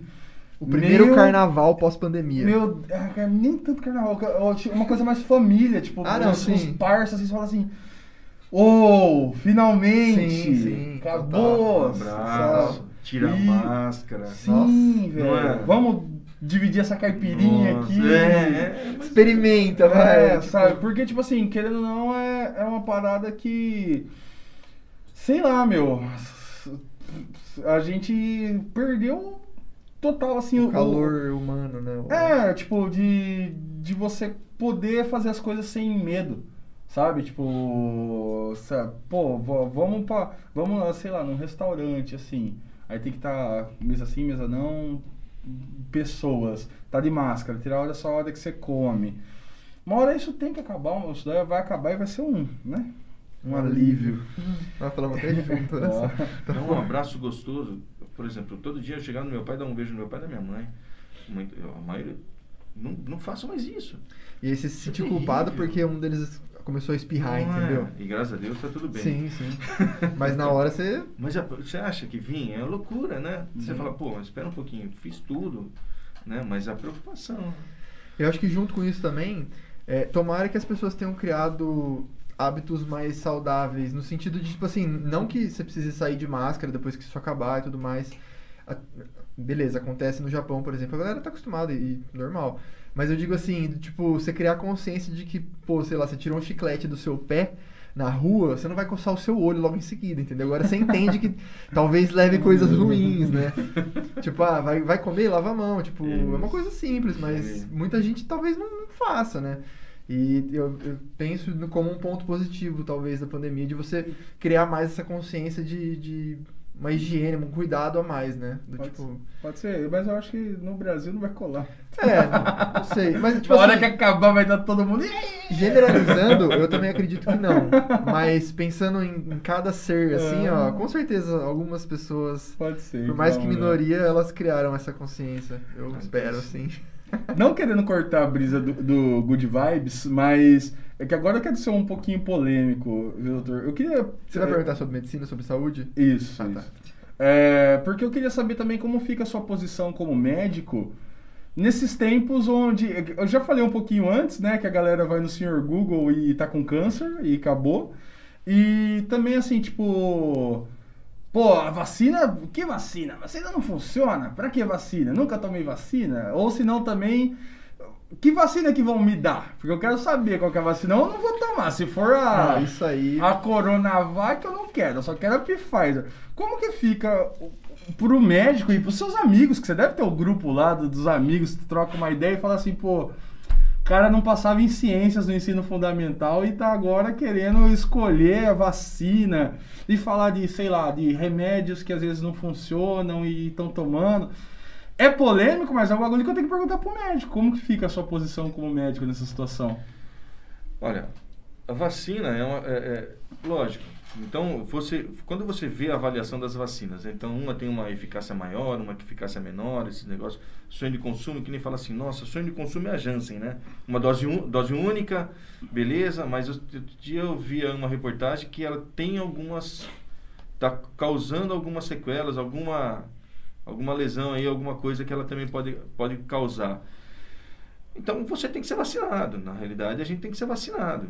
Entendeu? Eu acredito que nem estão falando da terceira dose da AstraZeneca, né? Mas eu acredito que vai ter terceira dose da Coronavac, eu acho que vai ter terceira dose das outras. E vai ser uma vacina anual, às vezes, que nem você tem da gripe. Uhum, Entendeu? sim. Eu acredito nisso. E você tem que ser vacinado, não adianta. Agora escolher. É, escolher. é, você só está atrasando. Porque tá bom, tá? Então tá bom. Então eu vou Qual é tomar da Janssen. de, de falar assim, não quero tomar essa? Então, mas ele fala por causa disso, porque quando você pega, então só tá na mídia, né? A Coronavac dá 58%, a AstraZeneca lá 70 e tantos por cento, a Pfizer mais, a Janssen 90 e tanto que fala. Então qual que você quer tomar? A que tem melhor eficácia, Sim. não é? Uhum. Mas não é a realidade, né? Então você tem que tomar pelo menos para que você. Porque na realidade, não é porque você tomou a vacina que você não, não vai ter o coronavírus. Né? Você. Mas não vai morrer. Já Então, começa por aí. Exatamente. A- as complicações são menores. A maioria das pessoas que foram vacinadas e evoluiu com o Covid, ele não teve a necessidade, às vezes, de ir para uma UTI, de ser entubado, de ter as complicações que tem. Hum. Você tem que tomar todos os cuidados? Lógico tem que tomar todos os cuidados. Né? Pega. O meu pai. Meu pai está com 77 anos, né? Ó, no rádio colocando a idade dele. Mas ele teve o Covid em novembro, eu fiz um check-up geral, falei, sabe, fiz tudo, falei, com a Nilza, né, fez a parte cardiológica, a parte vascular, é, fiz tudo quanto é exame para né, a gente ficar mais tranquilo. E foi até bom que você faz o check-up. Uhum. Mas tem as complicações, a gente sabe, tem as, a trombose que ela pode dar, a, a, a curto ou a longo prazo, que você tem que se preocupar. Então você tem que tomar cuidado com tudo isso aí. Em relação às medicações, né? Fala do, do, do, do cloroquina, fala do ivermectina, é, tudo vai de você ter a experiência que você tem ou não, entendeu? É, um, eu acho que todo mundo tem o um grupo da família, né? Uhum. Todo mundo tem aquele grupo da família que é de um lado ou do outro e de repente tem um ranca-rabo que de repente sai e volta e tal. É.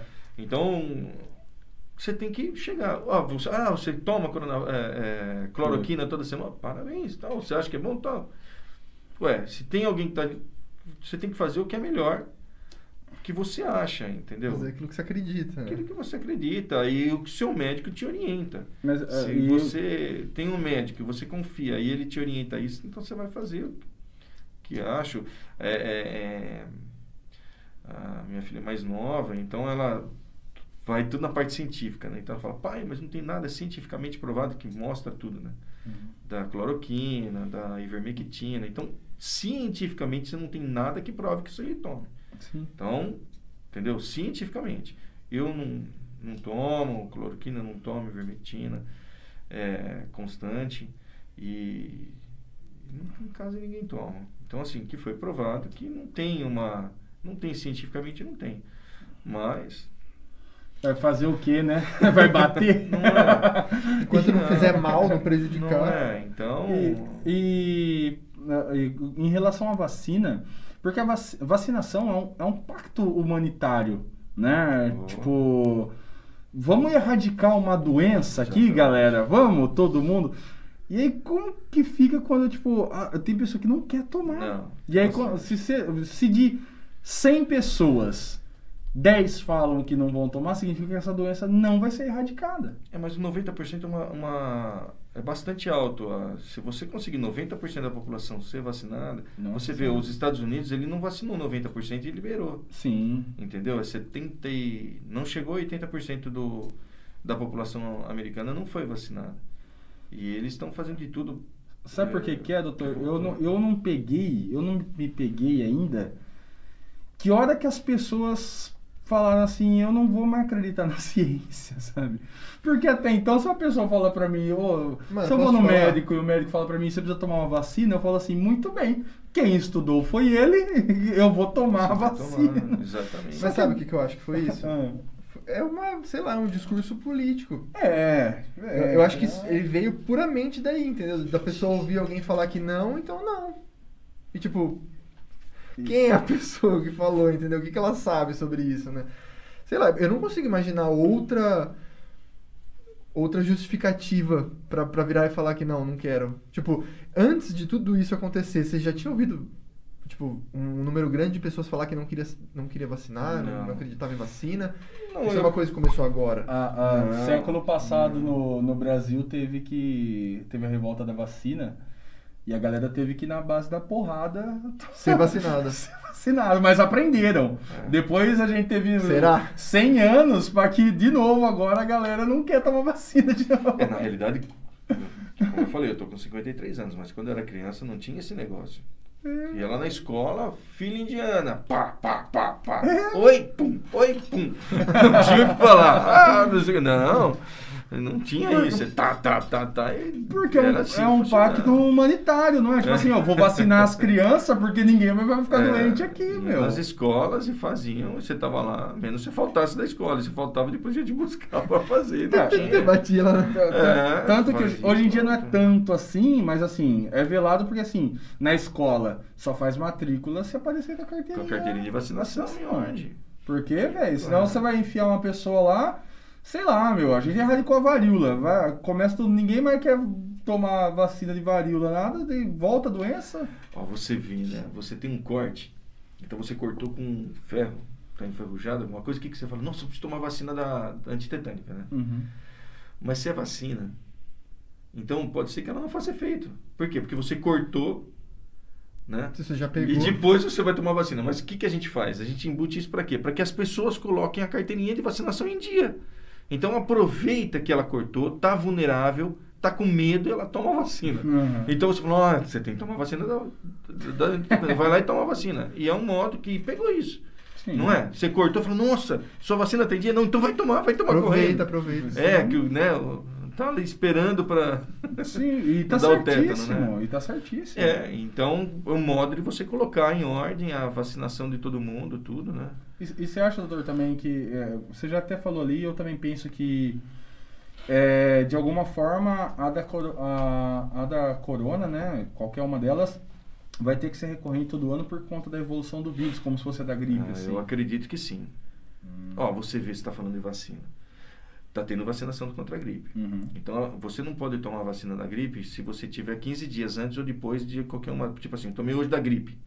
Então, eu tenho que esperar 15 dias para tomar a anti. A, contra o Covid. Uhum. Certo? Tomei a Covid, eu tenho que esperar 15 dias para tomar a vacina da gripe.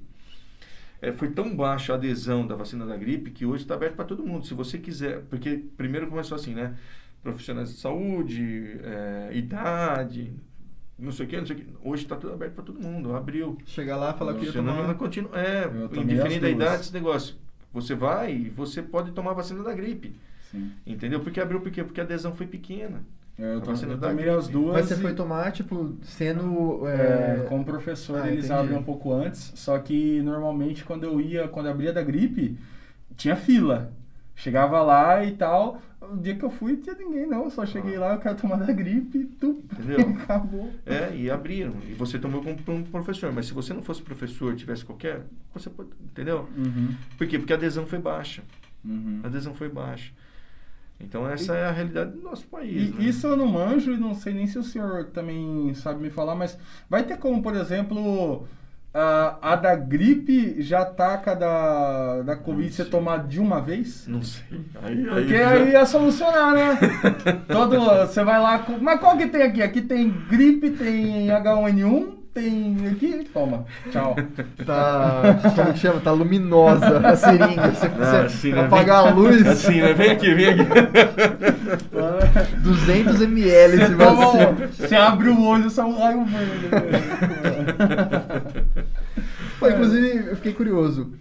É, dá ruim se você pegar e tomar a primeira dose de uma vacina e tomar a segunda dose da outra, ou primeira e primeira? Falando do Covid, falando do Covid. É, dois tipos, Coronava Isso. é, é Coronavac com AstraZeneca. Isso. É, são, são tipos diferentes de vacinas, né? Que na realidade eu acho que não vai até te causar problema, assim, entendeu? Mas uma delas não vai ter ação, né? Entendi. A eficiência vai ser menor, É, a, né? efici- a eficiência vai se manter, na realidade, e uma delas você está perdendo, né? Uhum. Tá deixando de imunizar outra pessoa, na realidade. É que eu, eu vi um casal, é um casal que tomou três, eu acho. Tomou duas e foi lá e tomou a- uma terceira dose. E aí a galera falando, mano, tipo, vocês fizeram isso à toa porque. Então, mas não, tirou duas pessoas que poderiam ter sido mais vacinadas, né? Uhum. É, que, é que nem o Léo tá falando, pô, vou ser vacinado logo, tal, tal. Não é? E, e- e isso é muito ruim. Você imagina, um leque de pessoas que faz isso, você- a gente fala duas, né? É pouco. Duas mas- aqui. Exatamente, mas você soma em todos os lugares que pode fazer Sim. isso, é muito ruim, né? Porque é a nível mundial, né? A, co- a Covid é nível mundial, né? Sim. E pelos bastidores da medicina, aí um, um extraoficial, vocês têm alguma esperança de uma hora que não vai ficar normal, mas que vai amenizar bem mais do que está hoje em dia? Tipo, vocês pensam, tipo, amor, pelo menos a hora que passar esse ano, pelo menos acho que vai dar uma. Existe um prazo. Por mais que. É, qual que é a palavra? É, in- é, Extraoficial, né? é, Tipo, não- é o, o oposto de formal, é. Informal. Olha, não tem nada assim, ninguém, ninguém fala. Na realidade, o que, o, que se de- o que depende mesmo é da vacina, é da vacinação. Uhum. Na realidade, a gente depende totalmente da vacinação. Tendo a vacinação em massa, pô, é tudo para dar certo. Ah, tem a variante Delta. Tem, tem a variante Delta. Mas ela não vai ser, não vai matar. é, espero que não. Hum. 1.500, 1.800, 2.000 pessoas por dia né, a nível Brasil. Pô, eu Entendeu? vejo. A gente acompanha basquete e tá tendo as finais da NBA lá. E tem a torcida do Bucks. E eu vejo. Tá um, um mar de tipo, gente. 30 mil pessoas no estádio já. Um mar de Não, gente. então, tu- tudo voltou, né? É, ontem eu tava num canal ali que tava falando sobre a França. É, Inglaterra, acho que foi. Bom, a França falou, nossa, aumentou o número de mortes diárias, 16. 16 mortes diárias. Você viu isso? Pra Quer dizer, mil. aí você para aqui no Brasil, aí pô, faz, sabe, Brasil, né? 1450 e tanto. Aí você fala, nossa, quando a gente vai chegar nisso, falar. Não, não é? Ah, Por quê? cara, Porque por eles dia. vacinaram. A própria final da Euro também, né? Falei do coisa, mas na final da Euro, os caras estavam um lambendo o outro lá, gritando e tal, porque tá todo mundo vacinado. Todo mundo vacinado. E para entrar tem que ter a carteirinha, esses negócios da vacinação. Mas estão vacinando tudo. Uhum. Quanta gente. Ah, a gente está falando isso, né? Mas quanta gente aqui no Brasil que tem um poder aquisitivo alto que foi para os Estados Unidos só para vacinar. Ah, sim. Você entendeu? O cara consegue ficar 15 dias lá sem trabalhar e, e, e, e tomar vacina. Qualquer postinho de, de esquina chegou Qualquer lá. lá, você vai lá, você... o pessoal tava fazendo, como que é que eu vi lá? É... Cancún, né? Se não me engano, México, né? Ia, ficava lá é, um Ah, tempo, passava o, é, o 14, rolezinho. 15 dias, depois ia para os Estados Unidos, tomava vacina, voltava, não é isso? Não Ficava em isolamento é, em Ficava Cancún. em isolamento em Cancún, é alguma coisa assim. Ai, É, aí teve uma família que saiu na, na, na net, que o- uma família, o cara gastou 400 mil reais, Pra vacinou a vacina inteira, né? A família inteira, né? Um cara que tem um poder aquisitivo bom, né? Nossa senhora. Aí 15 dias sem trabalhar, Onde você, onde você ficou de molho? Em é, Cancún? é, Cancún. Mas os, os, os golfinhos estavam chatos lá. Pô, mas enquanto esse cara ricaço não tá metendo louco aí, pagando pra ferrar o- alguma coisa, Não é. tá- ele tá só cuidando da família dele, Não, mas, beleza. mas veja só, ele fez alguma coisa de errado? Não, não, não. Entendeu? O que Sim, está sim. errado, que foi em Goiás, não foi em Goiás, que foi aquele pool de, de empresários que tinha uma enfermeira que ela tava lá com. Ah, aquela que ela passou a mão em todo mundo? Não, que vacinou todo mundo. Ah, eu achei que era que tinha mentido. Não, ela ela vacinou um vacinou. monte de gente e tudo, Ah, que tinha sim. até um ex-governador junto, não Uhum. foi isso? Isso está totalmente errado. Porque aí, eu acho assim, quando a gente vai fazer esse tipo de coisa, que você está falando do SUS, né? Eu falo que é, ninguém é mais que ninguém. Então, isso está errado. O cara, por ter um poder aquisitivo, está tirando das pessoas que infelizmente não têm. Isso está errado. É o famoso fura-fila, né? Então, isso está totalmente errado, porque não pode, isso não pode. Entendeu? Agora, o cara que vai para os Estados Unidos, ele está errado? Não. Ele teve essa opção de fazer isso. Agora, fazer o que fizerem, né? Isso está errado, isso não pode. Né? A gente tem que pensar assim. Eu não sei se você tem mais alguma pergunta relacionada à, Não, à saúde. profissão e saúde não. Eu vou fazer a última então, prometo. É... Moreski, como que é pra você, que você falou, por exemplo, daquele caso que a, acho que é a doutora Adriana, não, não lembro se é a Adriana ou a Andréia, que ela teve que socorrer na Acho que, foi, hora. acho que foi a Adriana. Adriana. Acho que foi. É, como que funciona pra você é, na questão. Como que você pesa a responsabilidade no sentido de, tipo assim, você tá um dia com a sua família de boa, não sei o que, e acontece alguma coisa, e aí você olha você fala, putz, tipo, não com a sua família, você vê alguém na outra mesa ali. Como que funciona pra você? Você, você, você sente a, a necessidade de fazer alguma coisa? Você fala assim, meu, vou ligar pra alguém, vou resolver agora. Abrir a camiseta. É, quando eu formulei essa pergunta na minha cabeça, eu pensei na questão de super-herói mesmo. Tipo assim, Não, como na realidade funciona? isso é tudo muito automático, você entendeu? É, eu tava indo para Igaraçu, tava eu e minha esposa. E como eu falei, minha esposa detesta essas coisas, né? Sim, sim. Pode dar a mão para você, né? Igualzinho. Não, não gosta de sangue, não gosta de nada. E, a gente, tá- e ela nessa época ela não, não dirigia estrada, não dirigia nada. E chegou no trevo ali de- da barra, tinha um gol capotado. Nossa. E, e aí eu, a gente ia para Igaraçu fazer não sei o que, depois eu ia para Bauru. A gente ia pra... Daí o, o, o gol tava capotado, eu parei do carro e a moça tava dentro do carro. E ela, infelizmente... Pausa, doutor. Outra coincidência desgraçada também, não? Então, mas... O dia é, da Santa Casa lá que passou o cardiologista na frente e você, bem no, no seu dia de pegar a pista, o gol capotado. E aí, tinha.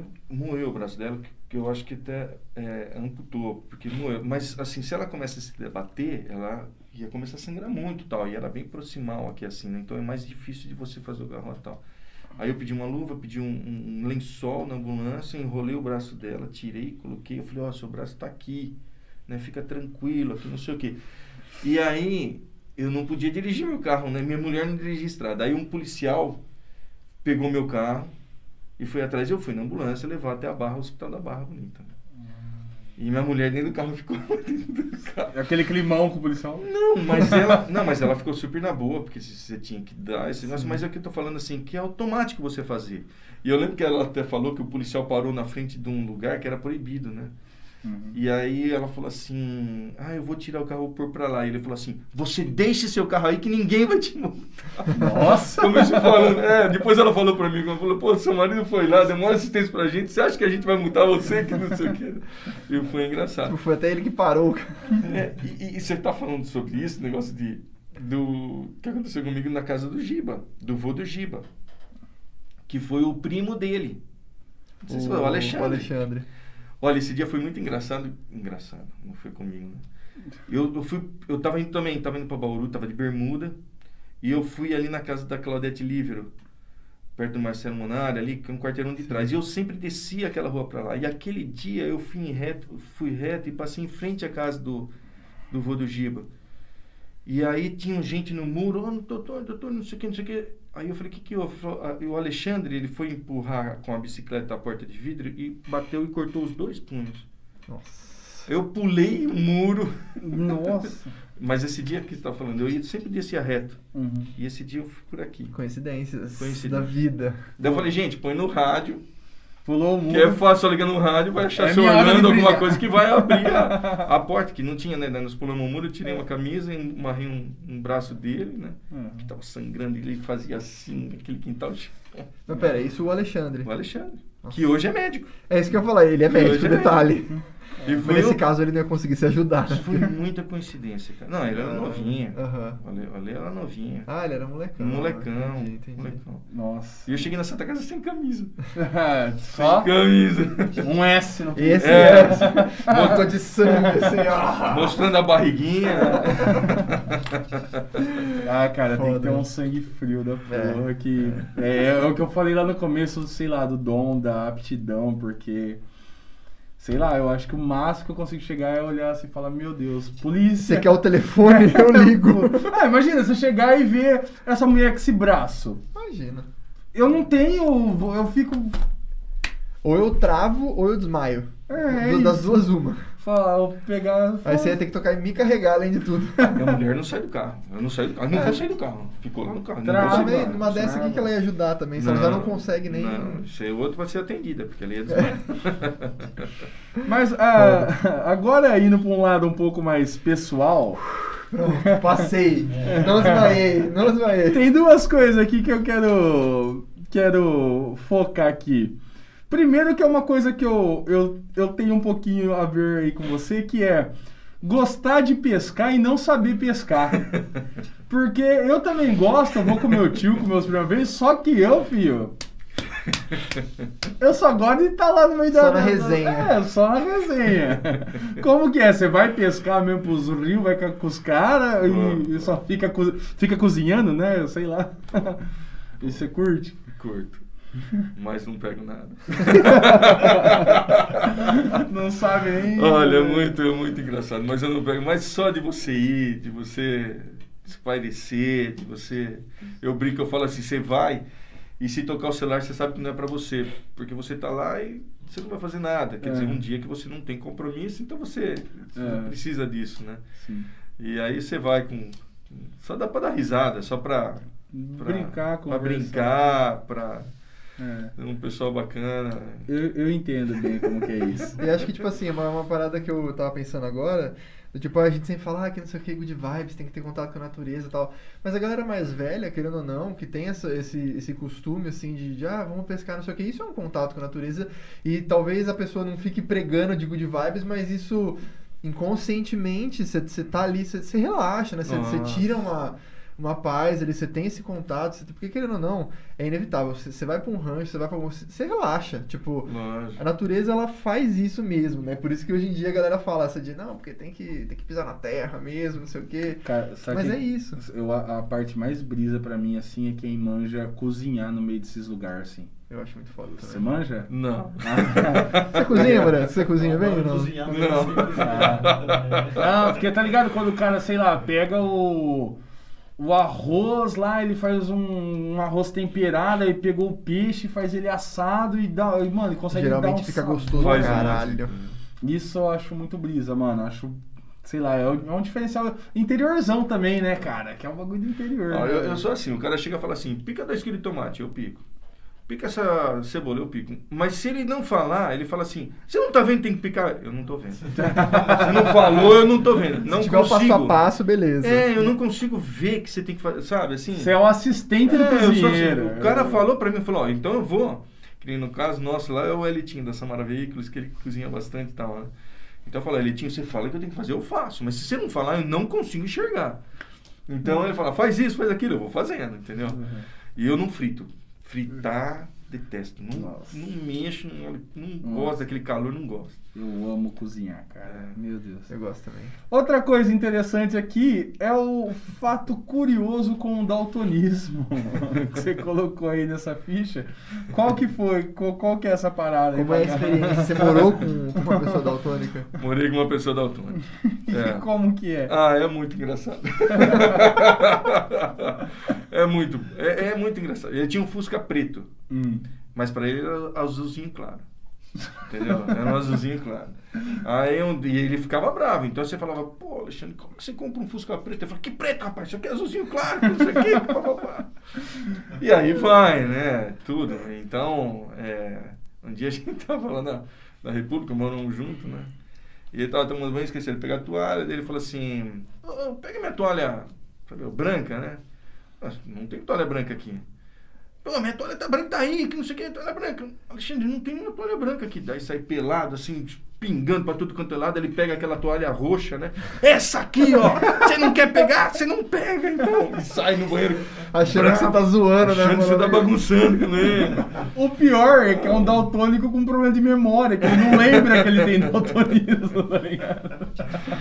Mas, Mas isso você sabia desde sempre, ou não? Vocês não, não imaginavam que ele era Não, daltônico? sabia, Ah, mas tá. às vezes você tá tão né, desligado, esse negócio. E é um cara parceiro, ele. Mas você conviver todo dia com ele não é uma coisa que você fica pensando, não. ah, ele é daltônico, não posso falar. Não. Mas, é. mas pelo jeito ele esquecia que ele era daltônico.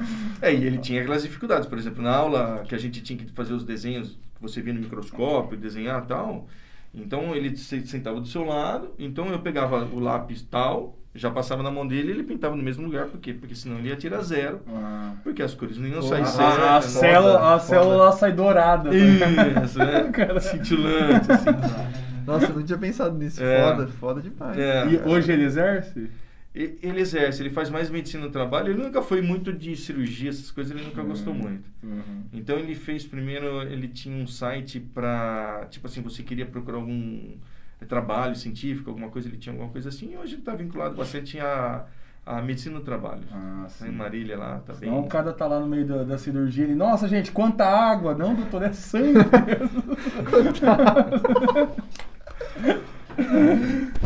Mas E ele aí? é gente boa. Ele saía com, com o Fusca e saía dando Fusca azul na galera, a galera ficava, o que ele tá falando, mano? Pode crer, todo O Fusca é preto. Todo Fusca pra ele, Fusca azul. Desculpa, eu fiquei pensando nessa piada. Vai mais alguma aí? Não, vamos, vamos pro, Pro break? É, já deu um... A gente vai fazer uma pausa agora que a gente tem um break, que é um intervalinho aqui dos nossos patrocinadores, depois a gente volta com um bate-bola rápido pra Pra terminar. fechar. a nossa entrevista. Lembrando, todo mundo que tá participando aqui do chat, logo após o break a gente fala tudo que vocês estão falando aqui. Demorou? É nóis. Até já. Amigão, tá precisando melhorar a autoestima, dar uma revigorada na estética? Vai na Clínica Amaral. Lá você encontra harmonização facial, que é um tratamento estético que utiliza uma combinação de técnicas para proporcionar mais equilíbrio, mais equilíbrio entre o seu mais equilíbrio, mais entre Mais equilíbrio entre o volume, o formato e o ângulo de todas as partes do seu rosto. Lá também você encontra a linha de produtos Home Care, que são produtos para cuidados da pele para homens e para mulheres, trazendo mais brilho e definição para sua pele. E cuidar da pele nunca é demais, né? E é claro que para ter um belo sorriso, você pode fazer um tratamento ortodôntico com a instalação e manutenção de aparelhos para o alinhamento dos dentes. Lembrando que quando há falta de algum dente, o implante é sempre a melhor forma de substituí-lo, devolvendo a estética e a função, deixando você com um sorriso mais lindo e devolvendo o prazer de sorrir, falar e comer, é claro. Para uma limpeza, clareamento, restauração e muito, muito mais, é só falar com o Dr. Luiz Amaral. O número é 99124 1761. Acesse também o Instagram, arroba clínica underline amaral. Arroba clínica underline amaral. Lembre-se, o seu sorriso pode ser a sua marca. Murilo, você sabe qual é o lugar de matar a fome? O lugar de matar a fome é na Pastelaria Mariana. Todo mundo já conhece, sempre servindo os melhores salgados. E agora tem também os salgados fritos e congelados Mariana. É isso mesmo, você pode encontrar os salgados Mariana no supermercado pertinho da sua casa. São salgados de qualidade congelados para você se deliciar com família e amigos. Nossa, ficou muito bosta. São salgados de qualidade congelados para você se deliciar com a sua família e com seus amigos, como e onde quiser. Ah, e tem um detalhe muito especial: eles nem precisam mais ser fritos. É isso mesmo que você ouviu. Agora o salgadinho Mariana já vem frito. É só colocar no forno ou air fryer, aquecer e pronto. Pode servir essa delícia que todo mundo vai gostar. São pacotes de meio quilo de salgadinho já frito que é só aquecer. Você vai se surpreender. E onde que você encontra os salgados congelados Mariana? No supermercado Salina, supermercado Ultra Serve, no supermercado Nova Bariri, no Empório de Carne São Francisco e na Peixaria Paraíso. Para fazer o seu pedido na Pastelaria Mariana, o número é 3662-6605 ou no WhatsApp 98230-0279. 98230-0279. Tem também pelo aplicativo ByFood e o Instagram, arroba Pastelaria Mariana, arroba Pastelaria Mariana. Pastelaria Mariana, a melhor opção para você mexer a sua cadeira enquanto o amiguinho tá gravando. Pastelaria Mariana, melhor opção para matar a sua fome. O melhor... pro- o melhor projeto para sua reforma ou construção é com a Siqueira Arquitetura.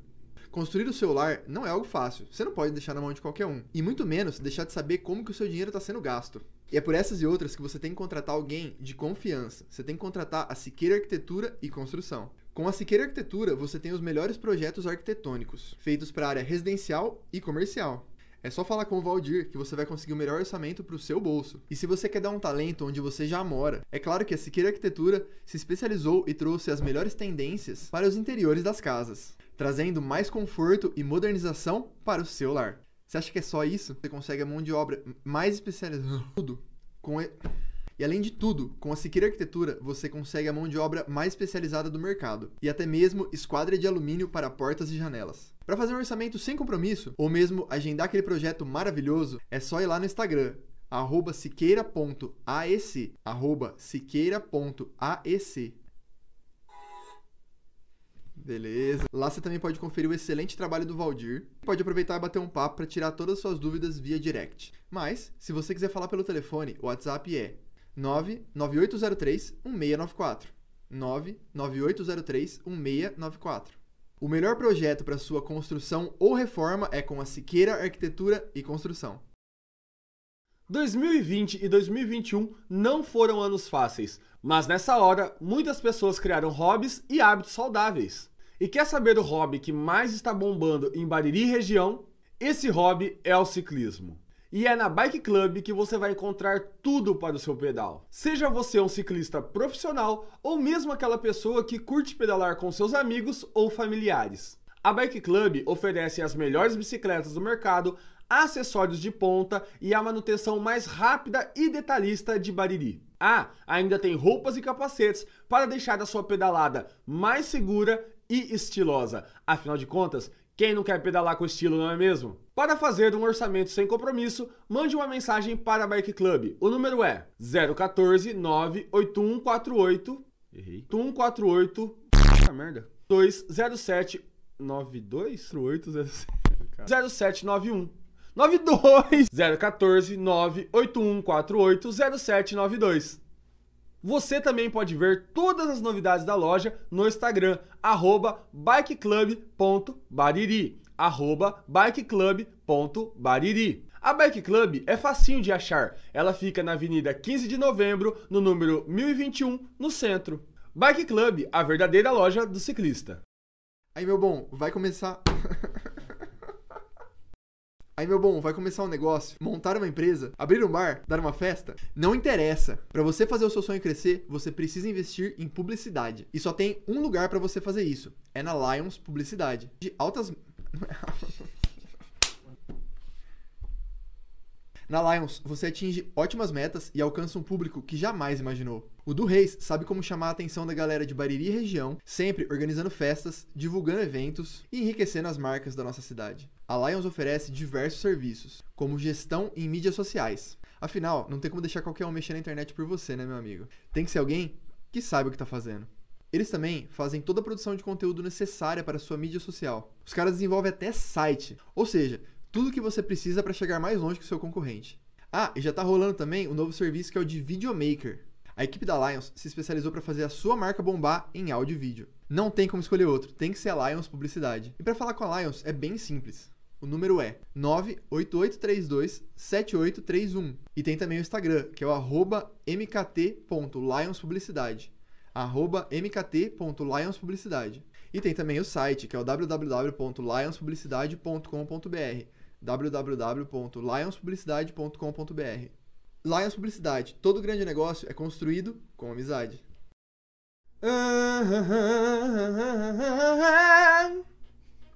Você já sabe o que isso vai virar, né? Sabe de uma coisa? Eu não conheço uma só pessoa que não quer ver uma casa linda e arrumada. E sempre que eu vejo uma casa linda e arrumada, eu vejo que nessa casa tem uma linda peça de artesanato. Todo mundo adora.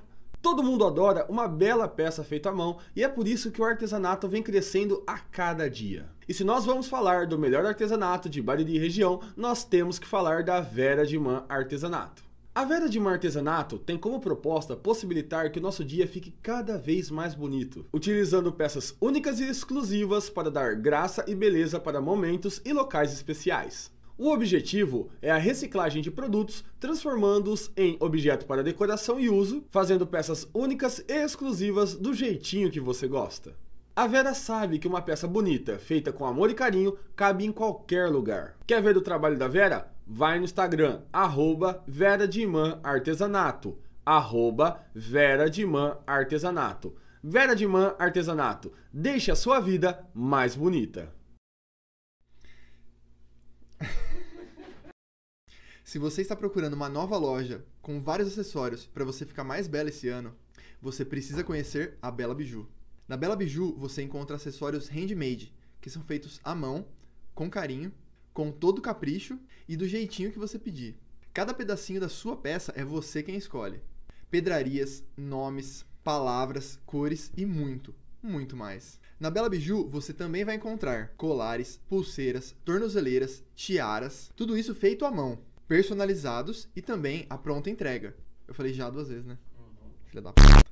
Vai que a Isa fez uma peça maravilhosa que tá esperando por você, né? Ah, e lá você também vai encontrar várias tendências, como frutinhas, flores, olho grego, conchas, uma peça mais linda que a outra, e que estão fazendo sucesso nas redes sociais. Para você encontrar a Bela Biju é muito fácil. É só você ir lá no Instagram, a.belabiju. Arroba a.belabiju. Ou manda um WhatsApp, que é o número 99. Esqueci. 981267946. Bela Biju, feito à mão e com carinho. Bicho, essa é a era das tatuagens, essa é a era dos piercings. Todo mundo quer fazer, todo mundo tem um. Mas na moral, quer colocar um piercing, quer fazer uma tatuagem, faz com alguém de confiança, faz com a Raquel Fursim. Com a Raquel, você coloca piercings da melhor qualidade e tem todo o suporte necessário para cuidar da sua joia. Uma lembrança ou mesmo algo bonito que. bonita. Ela também faz tatuagens maravilhosas para você marcar a sua pele com uma memória, algo que você ama, ou mesmo uma coisa que você curtiu e quer ter para sempre em você. Lembrando que é tudo 100% esterilizado. Lembrando que é tudo 100% esterilizado e descartável, preservando o bem-estar do cliente. Também é bom lembrar que a Raquel é referência regional com seu trabalho com piercings e tatuagens, dando cursos, sendo jurada em eventos e muito mais. Ou seja, não tem ninguém melhor para trabalhar com a sua pele do que ela, não é mesmo? Quer lançar uma tatu, colocar um piercing? Fala com a Raquel Fursim. 014 99874 3627. 014 99874 3627. Confere o excelente tra... confere o excelente tra... confere o excelente tra... confere o excelente Vai lá conferir o excelente trabalho dela no Instagram arroba Raquel Fursim, arroba Raquel Fursim. Piercings e tatus é com a Raquel Fursim. Estamos de volta. Ô, galera, foi mal. Eu tive aqui um. Quase que um espasmo. Tá tudo bem, tá tudo Tá bem. tudo bem aí, Estamos- cara? Não, tá tudo bem, tá tudo bem. Poxa, que legal. Galera, um salve quem tá acompanhando a gente no chat aqui. Mu, faça as honras aí, cara. Você já tem mais afinidade com a galera do chat, galera, você fala mais com eles, então. Ah, eles. ô meu Deus do céu, acabei de fazer um negócio nada. Muta eu rapidinho aí, é? O cara gosta de dar umas porradas foi, no foi. Volta- Aí, bom, Aí. desculpa pessoal, acabei de meter a mão aqui. Bom, é. Falar aqui quem está mandando um boa noite, um salve, né? Hoje quem mandou foi a minha coordenadora, a Anne Yang, mandou um boa noite. A Vera de Man também mandou, conhece a Vera? Mandou um, um boa prosa. Ah, a Vera também falou que tem coisas que só acontecem em Bariri, realmente, porque é o doutor coincidência, eu vou falar a verdade. Doutor coincidência. Agora tem, um, é, tem uma pergunta pontual da Daiane Stevanato aqui. que inclusive foi nossa última convidada aqui. Isso, ela foi uma, uma- a última pessoa que veio falar aqui com a gente. Ela perguntou assim: Doutor, qual a sua opinião sobre o sucateamento do SUS? E também, se der, comente um pouco sobre o baixo interesse das pessoas em doar sangue e órgãos atualmente. É, na realidade, o, o SUS, é, o custo do- do- da- medicina, o custo de você manter a área de saúde é muito grande, né? Você não consegue... Por exemplo, você fala assim, ó, a gripe vai ficar 10 reais. Mas ela pode ficar 10, como 20, como 30. É, tu- cada pessoa age de um modo, cada pessoa precisa de uma medicação. É, se precisar mudar da gripe, for para uma pneumonia, é, antibióticos são caros. Então, o custo de manter a saúde é muito grande. Você entendeu? E sobre o... Doação. A doação. Eu acho que é divulgação. As pessoas ainda têm aquele receio né, sobre doação. né? Conscientização também, né? Conscientização. Porque na realidade é a coisa mais importante. Porque você deixou a vida, deixou o corpo e você vai fazer com que outras pessoas se beneficiem com isso, né? E as pessoas ainda ficam, nossa, não, mas não pode, vai cortar né, a pessoa, vai. Mas. Mas, é, né, entra até uma é parada cultural, né? Que no Bra o Brasil vê a, vê a morte de uma maneira muito fúnebre. É. Muito. Que em outros lugares do mundo eh, tem, claro, todo o peso, toda a dor, né? Que, que se, se deve ter, e toda a tristeza. Mas aqui no Brasil é muito, cara. É. O dia de, de, de velório no Brasil é um negócio muito carregado. E aí eu acho que as pessoas meio que veem, como o senhor falou, a violação do, É. do sagrado, do corpo. E, tipo, na verdade só vai pra terra É. e. vai eu vou deixar registrado aqui, quando eu morrer, doa tudo que der pra doar e taca fogo no resto. É isso. É É isso. Eu também penso da mesma forma. É isso, não vai nem ocupar espaço na esse terra. lance é que a galera tem muito ficar cicatriz, né? Alguma coisa assim, aparente. Mas, cara- Eu, eu ouço bastante. né, É. Porra, vaidade até depois da morte. tipo assim, É, você... Não, é, é tipo você ficar na hora do velório lá, sabe? Alguma coisa É, assim. é, é, Não, tudo é, bem, eu respeito pegada. isso, mas tipo. É, é o que eu penso também, tipo, da, da, da questão da galera ter essa coisa da violação do corpo, do sagrado, eu entendo. Mas é, é Brasil, essa coisa do, do velório ser muito. É. Sabe? Eu, eu respeito, mas eu não entendo. Tanto que há pouco É, tempo atrás, é, eu nunca peguei, né? Mas se a gente for falar de história, há pouco tempo atrás, o velório era feito dentro de casa, sabe? É. Tipo, daquela coisa bem carregada e tudo mais. Mas compareço também dessa coisa, tipo, mano, arranca o que tem que arrancar aí. Tudo E- que der pra usar, use. O Mas, resto. mas até a doação de sangue, ela é baixíssima, assim, né? Tipo, eu vivo tendo campanhas e tudo mais. Por que, que não entra na, na cabeça da galera, assim, a, a- parada? Então, porque eu acho que você tem que, é, na realidade, você tem que fazer isso para que oriente, a- ensine até as crianças que quando for adulta, ser uma coisa normal de se doar. Então, tem que começar de um lado, entendeu? E você tem que começar a orientar que vale, que não dói, não vai tirar pedaço, não vai te... te- Pelo contrário, né? Você doa e depois ainda você ganha um lanchinho, um. É uma coisa É melhor, melhor que você entrou. Não é? E o sangue é muito importante, né? Sim. E a gente tem embaixo, realmente, ela tem toda a razão. Nossa, Então, é, imagina quem É. lida com um acidente. Não, sabe? sempre você precisa de sangue. né? Cara, quem não tem um problema psicológico com isso, vai doar sangue, porque. É. Assim, eu falo isso porque minha namorada sempre me zoa, né? Porque quando a gente tava começando a sair, assim, ó, ela mandou uma foto, ah, vamos, Tudo. vamos doar sangue, um dia, todo ano aqui, ela mandou a foto, eu falei, não faça isso. Se você quiser continuar saindo comigo, não faça isso. Que ela mandou a foto da agulha assim no braço, eu falei, O velho. Léo é aquele cara da, da- daquele vídeo que fala cacete, agulha, Não, eu, desmaia. pra você ter noção, eu tiro sangue deitado. Porque eu, eu sei que se eu ficar sentado, provavelmente eu vou. Vai tombar a cabeça assim, eu não vou. Porque eu desmaio. Imagina doar sangue. Mas assim, Não, não é culpa sua. não é. Mas por isso que eu falei, quem não tem um problema psicológico com isso vai doar, porque é muito importante. É isso. não. Eu penso em ajudar o mundo de outras formas. Pra complementar aqui, a Daiane acabou mandando um complemento, ela falou: se nossa saúde é um direito universal e integral, se faz. ah, nossa saúde, como direito universal e integral, se faz mais interessante do que. Eu não entendi direito a questão aqui. Do que né? suplementar a Da saúde. Visando a questão dos custos. Hum, eu não entendi direito a questão. Acho que eu sou meio ignorante. Você conseguiu captar a essência? Ó, tal, ô Daiane, me corrija se eu estiver errado, mas assim, é uma coisa até que eu tava pensando. Seria mais interessante um sistema público que funcionasse é, igualmente para todos, de forma completa, ou investir numa saúde particular? Não sei se é isso que ela tá querendo dizer, mas hum, acho que suplementar a saúde nesse sentido, de tipo. Bom, não sei. Corrija aí se eu estiver errado. É, acho que essa daqui a gente não deu captar. Qualquer coisa você manda aí de novo e a gente vai É a professora de redação mandando perguntas que tem que ser decifradas as perguntas. tentando formular. Ou a gente que é dois capial e não entendeu, né? Ela falou, tipo, nossa saúde é gratuita, dos Estados Unidos é paga. Ah, Eu acho que é isso que eu falei, mais ou menos, então. É. Tipo, o que, que é mais interessante? Você ter um sistema público que funcione 100% ou...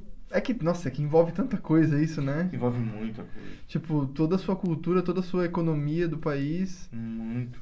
Ah, é, ó. Nossa saúde é gratuita, dos Estados Unidos é paga. A nossa ainda é melhor? É isso. Já envolve muita coisa. É, é difícil, né? Daiane, você não tá ajudando. Pô, eu cara. acho que. É, lógico que a a pergunta foi pro doutor, mas assim, a, a minha visão como um cara que tenta estudar a sociedade, acho que tem prós e contras, né, doutor? Por exemplo, é, aqui não é de extrema qualidade em algumas ocasiões tal, mas é gratuita. Então, de qualquer forma, se eu sofrer um acidente, eu não vou pagar. Se o senhor precisar costurar meu pé, não vai sair do meu bolso. Entendeu? Lá, pô, que seja de excelência e tudo mais, pô, mas sei lá, velho, eu não sei números, mas a galera fala que fica na casa das centenas de milhares de dólares ficar um mês no hospital lá. Não, é inviável, né? Como? Tanto que, é que nem quando eles. O, a- o- faculdade, por exemplo, acho que todas são pagas lá, né? Sim, Você É, vai sim, fazer. sim, então o que que acontece? A criança nasce, o pai já faz uma, uma compra ações, que não sei o que, que Uhum. tem para a faculdade. Sim. E a- o- os convênios que eles têm já é também automático por causa disso. Tanto que quando, se você fala que você vai para o exterior, o que, que você tem que ter? Você tem que ter um, um convênio, alguma coisa lá, um plano, né? Porque é muito difícil você ir para lá sem um plano, alguma coisa. Pô, imagina um cara classe média que tem um sonho de viajar para os Estados Unidos, chega lá, sofre um acidente e fica mas- 15 dias no hospital. Mas aí, quando ele vai fazer, ele já é orientado a ter um, um, um convênio, alguma coisa assim. Pra não, pra não É. voltar com 100 mil dólares. É, ele tem que Eu ter um seguro. que quando eu, eu fui com a minha irmã pra lá, ela teve uma, uma crise alérgica, assim, que, tipo, até no- na pele dela e tal. Meu, foi um transtorno pra conseguir validar o convênio ali, que, tipo, é uma parada Não. extremamente burocrática. Tipo assim, é isso, tipo, pra ela, beleza, ela conseguia esperar, mas se fosse uma coisa que não tinha, tipo, Sim. você ia ter que esperar validar lá pra você poder Não, ser atendido, é, tipo, é- com uma perna sangrando. É assim. como eu falei, por mais que. E claro, tem várias vezes, como eu mesmo sempre, sou, sempre fui muito bem atendido com o SUS. Mas por mais que alguém fale assim, nossa, eu não, não fui bem atendido, mas foi. Imagina você não ter o direito de ser, se você não tiver dinheiro pra pagar. Você tem 10 mil em caixa aí, não. Então, meu amigo, vai com a sua coceira lá. Pô, velho, isso daí é. É foda. Agora mudando um pouquinho o foco, nós vamos fazer um bate-bola rápido aqui. A gente pergunta, você responde o que vier na sua cabeça. Tum. Aí depois a Depois gente... você se justifica. Isso. Vamos lá. Se eu perguntar pra você É bom pegar no pulo, assim, ó. uma comida. Estrogonofe. É, qual deles? De filé mignon. Ah, alguma comida que você não come nem a pau? Fígado. Hum, eu adoro. Fígado é sempre- mano, você sempre usa essa, essa comida como, tipo, aquela comida estranha que você Esse- come, é, né? eu gosto. Tipo, alguém fala, fala assim, não, mas, pô, nem fígado, fígado eu como, não sei o quê. Fígado Então cebolado. Não, não consigo. É. Nem o cheiro. É, eu não... Eu não... não- Nossa, eu imagino você vendo um Não, fígado. não, não. Porque o fígado é, é uma da- dos cortes que mais lembra um órgão mesmo ali, porque é, porque um ele é um órgão. É, porque ele é um órgão ali lisinho. Imagina o Leonardo vendo isso daí. Você, oh, vou trazer aqui semana Não que faça vem. isso. Nós vai estar no meio da entrevista, eu vou jogar na mesa. Se você quiser que o programa acabe aqui, eu desmaio não faça isso. A gente entrevistou a Miriam aqui, que é, é doula, é fisioterapeuta, e ela faz um. É Como que ela faz? Uma É tipo, árvore é, da um vida carimbo com a, a placenta. placenta. Tipo, Só- um negócio artístico, legal. Só de imaginar ela fazendo. Não, mas não foi imaginar, porque ela. É, eu imaginei porque ela descreveu o negócio e eu tava tipo assim, ó. Ele ficava revirando os olhinhos aqui. Ah, é foda, é foda. Gostei. Parece que uma bebida. Bebida. Uma bebida. Eu gosto de suco de laranja, adoro suco de laranja. suco de laranja. Ó, vou fazer uma propaganda aqui então. O suco de laranja da Pastelaria Mariana. Fala aí, Murilo. Nossa, já tomou? Mas Não lembro. Pastelaria Mariana. Não, Ah, sei, já tomei, já tomei. Meu, é porque- não, é isso- muito bom. Isso daqui, galera, não é uma propaganda fake, porque eu e o Léo, toda vez que a gente tem oportunidade, a gente vai lá e compra. Fala, mano, vamos lá e vamos comprar e tomar suco de laranja, porque, velho, é o melhor É muito suco bom. de É, laranja. sim, a, a laranja tá muito Não, boa. é verdade, é verdade.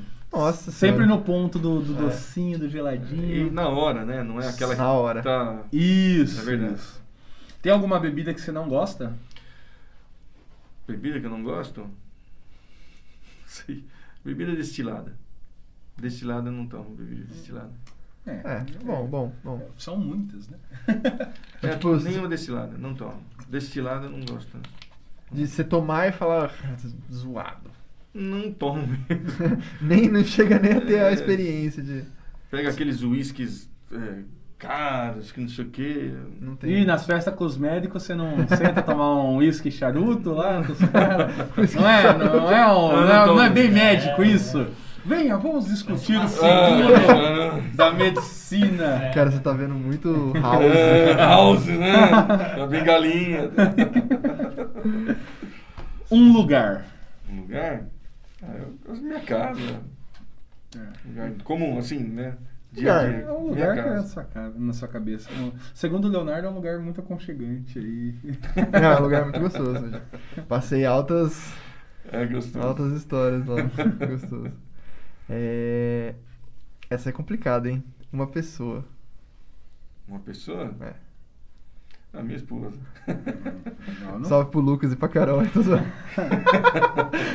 Mas foi quem forneceu. Não, tô brincando. Quer falar alguma coisa? Justificar? Ah, não, ela sabe já. Não, sempre foi minha companheira nos altos e baixos. É, você falou dos meus filhos, mas é, a maior riqueza que a gente pode ter são os filhos, né?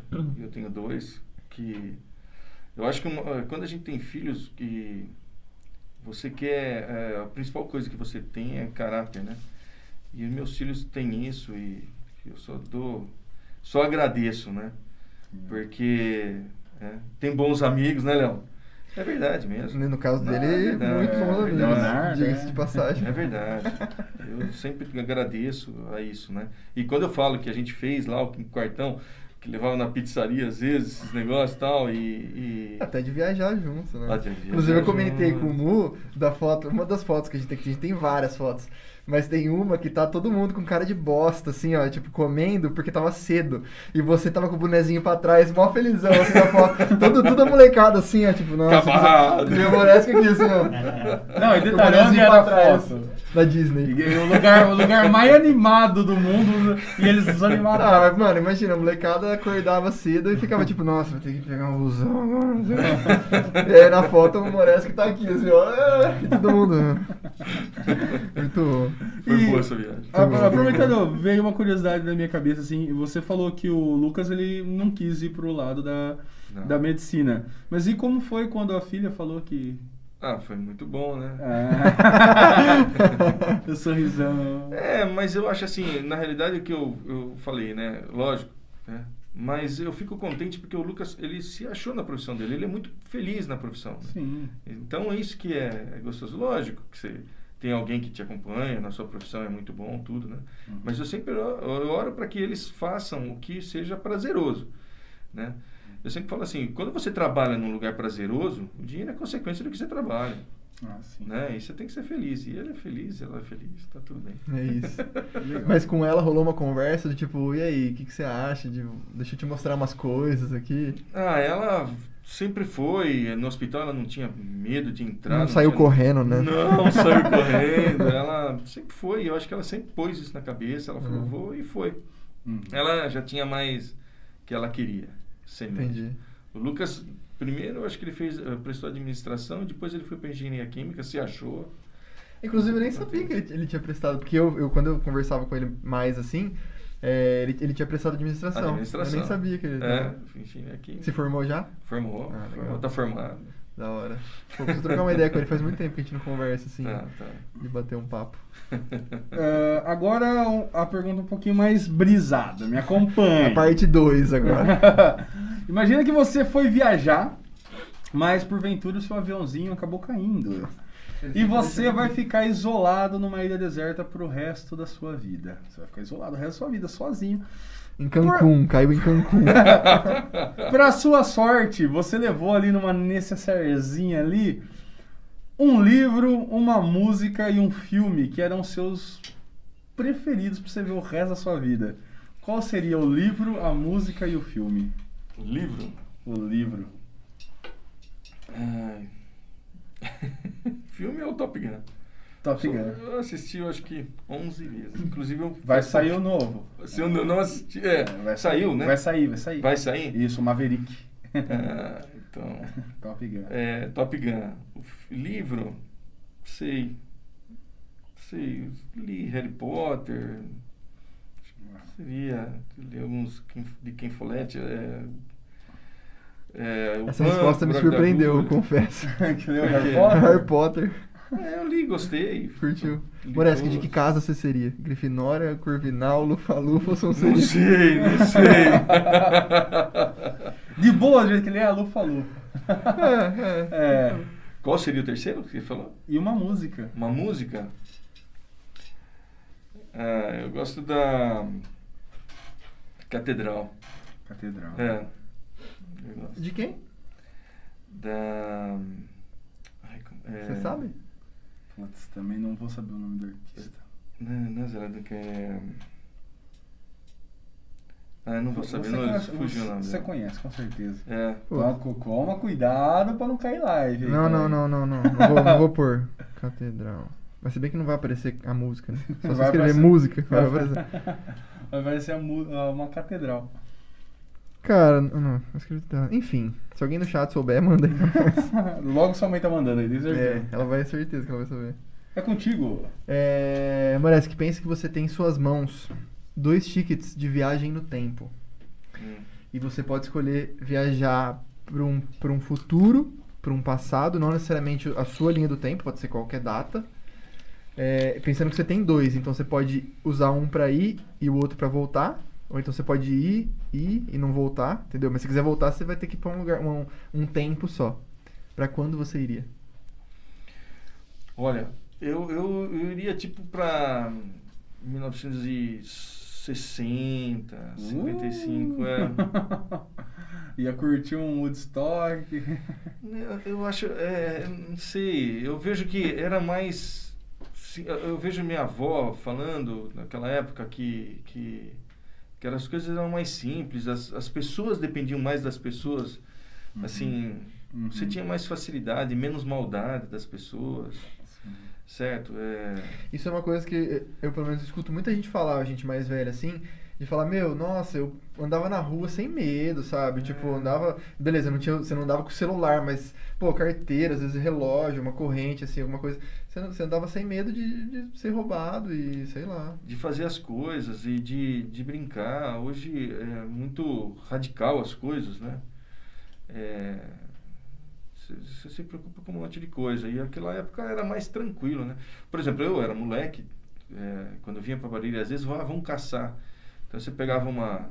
Um estilingue? Não, você pegava às vezes Ah, até uma espingarda, né? Uma Hum. 20, alguma coisa, você saía caçar pomba. Hoje você está com uma espingarda, você é preso, não pode É. né? Eu falo que é, é, o Cezinha Policarpo tinha uma perua, uma perua nova e uma perua velha. E a gente ia pescar com essa perua. A perua, ela, na descida, em quarta, acelerando ao máximo, pegava 50, 55 por hora.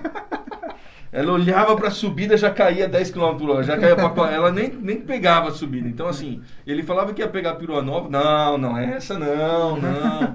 Entendeu? Não dá, que não sei o quê. Uhum. E isso que era. A gente ia pro, pro rancho, esse negócio hoje, você tem que tomar tudo, muito cuidado com tudo, né?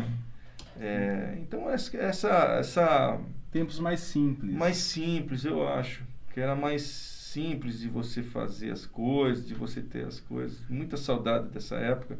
Não era nem em 60 isso, né? Uhum. E 60 era mais simples ainda, tudo, né? Então, eu, eu, eu- às vezes eu falo que eu gostaria de, de saber como que... Só que assim, quando a gente fala isso, a gente só fala das coisas boas, né? Ah, A gente não sabe das dificuldades que eram antigamente, né? Por isso que você Então- tem dois tickets. Você vê lá e volta. É, então... Tira um rolê, dá uma brincada, faz umas coisas. Ou já, quando a galera começa a passar uns apertos, fala, ih, já deu. Falou, já. galera. É, daí você volta pro tempo atual. Ó, a Dai mandou aqui Catedral Zélia Duncan. Zélia Zélia Dunca. Dunca. Eu ia falar Zélia Dunca, depois eu fiquei com. É, você dúvida. até falou, você falou. É, você- Zélia Dunca, então- mas depois faz tanto tempo que eu não escuto essa música, eu sempre gostei dessa música. Hoje é o dia.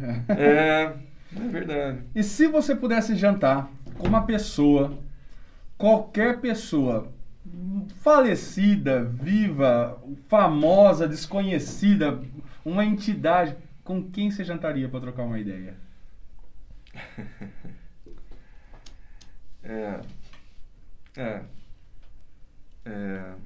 ah, não sei, assim, que, que, que, deixou a gente, alguma coisa Não, assim. qual- qualquer, qualquer- qualquer figura, qualquer ser, seja fictício, real, que já tenha feito a passagem, que esteja vivo, enfim, qualquer pessoa que você fale, meu, seria muito massa trocar uma ideia com essa pessoa. Jantar pra poder bater um papo, perguntar coisas. é profundo, Pegou, né? Tem bastante coisa, né? Uhum. Ah, não sei. Acho que se eu pudesse ter uma janta de novo com meu cunhado, por exemplo, que deixou a gente e tal, eu acho que eu gostaria. Olha lá, interessante. É. Da hora. É, Sim. Seria uma, uma pessoa que você queria trocar uma ideia aí. mais uma. Legal. Seria. Você. Uma vontade. À vontade? É... Difícil, né? Difícil. é, uma vontade. Ah, vontade de ser menos estressado. Eu gostaria de ser menos estressado. Tamo junto. Mas eu gostaria de ser menos estressado. Sou bastante estressado e eu gostaria de ser menos estressado. Mas estressado, você fala de ficar, tipo, sei lá, planejando as coisas e ficar ansioso querendo que aquilo aconteça e ficar sempre pensando se vai acontecer ou não, nesse sentido? Não, não sei. Porque, por tipo, ex- eu conheço você e você fala estressado, mas eu não consigo imaginar você puto, entendeu? Tipo, ah, porque isso aqui, não sei o quê. Eu não consigo, pelo menos. Não, às vezes eu, conheço. estouro. Mas, assim, tipo assim, ó, por exemplo, eu sou bem. Que nem eu falei pra você, eu tenho, tinha um compromisso de estar aqui. Aí, de repente, é, chegou uma foto de uma fratura. Então, isso me, me, me deixa bastante estressado, porque É, tem gente que é tranquilo, não, dá tudo certo, que não sei o quê. Não, eu não. Se eu falo que eu vou chegar a tal hora, eu, eu faço de tudo para com que acontecesse. Então, eu, eu... Tanto que quando você me convidou pela primeira vez, qual que foi? Eu falei, não sei, Léo, eu tenho um plantão, eu não sei como que eu faço se chegar alguma coisa. Vamos ver daqui dois meses. É, é, assim, porque tá confuso lá, Sim. tal, tal. Eu falei, não adianta fazer isso, vamos lá e seja o que Deus quiser e não vai acontecer nada, né? Uhum. Então, nessa parte, sou bastante estressado em tudo, assim. Que, que tem também um pouquinho a ver, assim, com, até com ansiedade, propriamente dita, Ansiedade, né? é. Também. Pode tá, tá, tá vinculado à profissão também, pode estar vinculado. É, é, eu entendo porque, tipo, quando eu, normalmente o meu estresse também é envolvido com ansiedade, quando eu fico É. pensando demais nas coisas, assim, fica... É, e é ruim, né? A gente podia ser mais leve, né? Sim, ah, Deveríamos. Putz, É. acho que foi sua mãe que falou. A gente trocou ideia com a mãe do Léo lá no começo, assim, e era algo do. Prefira ter paz do que ter razão, sabe? E eu tento respirar Isso isso, você, né, né, aos poucos, assim, porque, tipo. É os bagulho que às vezes você fala. Tipo, você tá esquentando a cabeça com os negócios, assim, que nem você falou, já chega uma foto ali, você fica, nossa, tem isso pra fazer, tem aquilo. Uh, Deixa, né? Senão a gente É, se dar estressa. tudo certo. né, cara? É. Por isso que eu falei, eu me identifico com essa coisa, porque às vezes eu me estresso, eu sei que é, sou eu, só. Só sou eu. Por isso que eu perguntei, tem um pouco a ver com ansiedade, porque eu sou ansioso pra caramba. É, uma decepção. Decepção? Uhum. Ah, não sei. Pensar. Ah, não sei. Às vezes algumas atitudes que. Não sei caracterizar uma decepção. Talvez, talvez também não tenha, né? Às É, teve não gente que virou e falou, meu, não tem decepção, lidei bem com as merdas que eu fiz. É, assim, não tenho uma decepção de falar que, não, não consigo pensar assim agora. Eu acho que aconteceu, vamos lá, bola pra frente. Isso Vida que segue. disso, É, Legal. vida que segue. É Exatamente. isso. É, o que, que você diria pros seus pais antes de você nascer? Pros meus pais? É.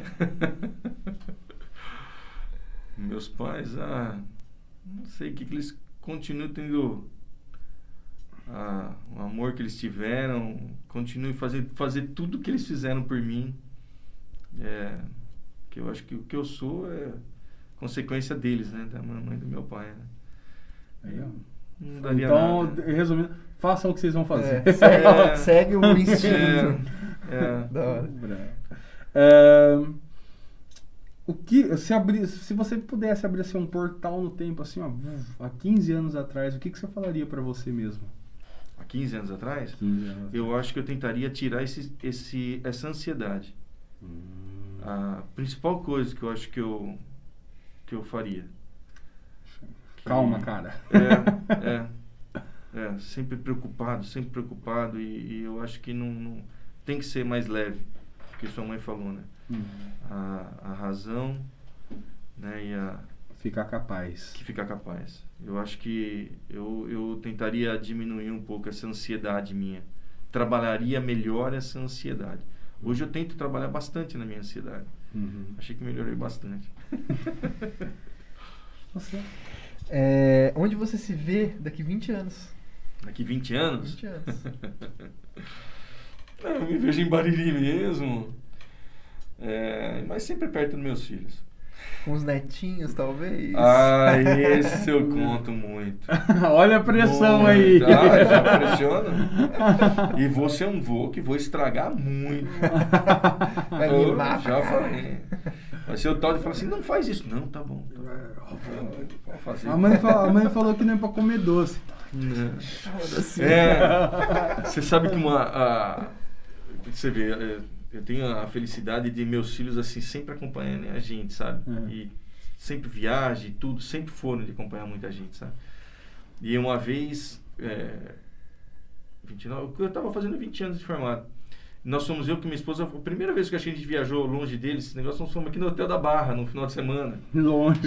É, e aí tava aqui na barra tudo e tinha um, um senhor e uma senhora com, os- com dois netinhos, assim, eu olhei, eu falei, Ju, é isso que eu vou fazer. O moleque falou, vou, quero sorvete. Pode. Vou, não sei o que, daí na janta ainda sentava perto, né?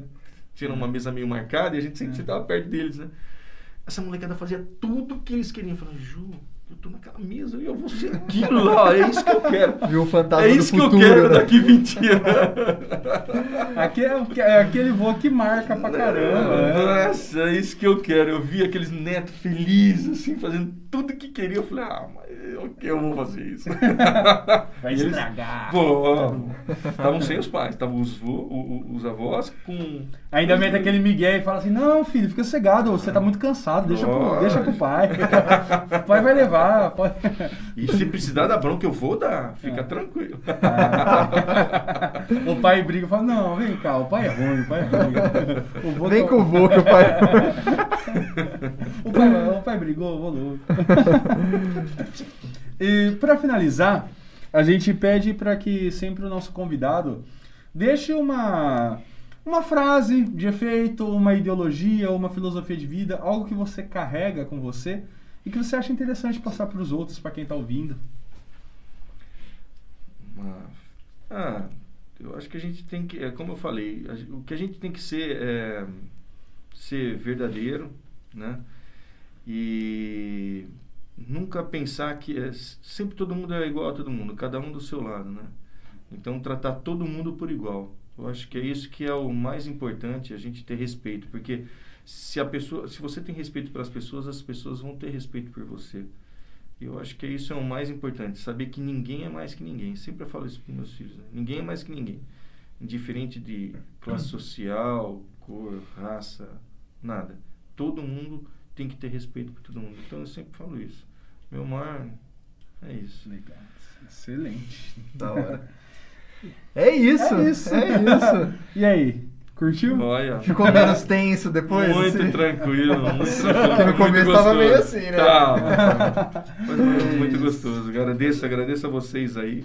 A gente que agradece. Quer, Agradeço de- mesmo estar aqui presente. quer deixar algum recado para quem tá ouvindo aí, para os amigos, para a família? Não, um abraço vezes- a todo mundo. Às né? vezes a galera faz um merchan assim, do tipo, ah, acessa lá meu, meu canal, meu.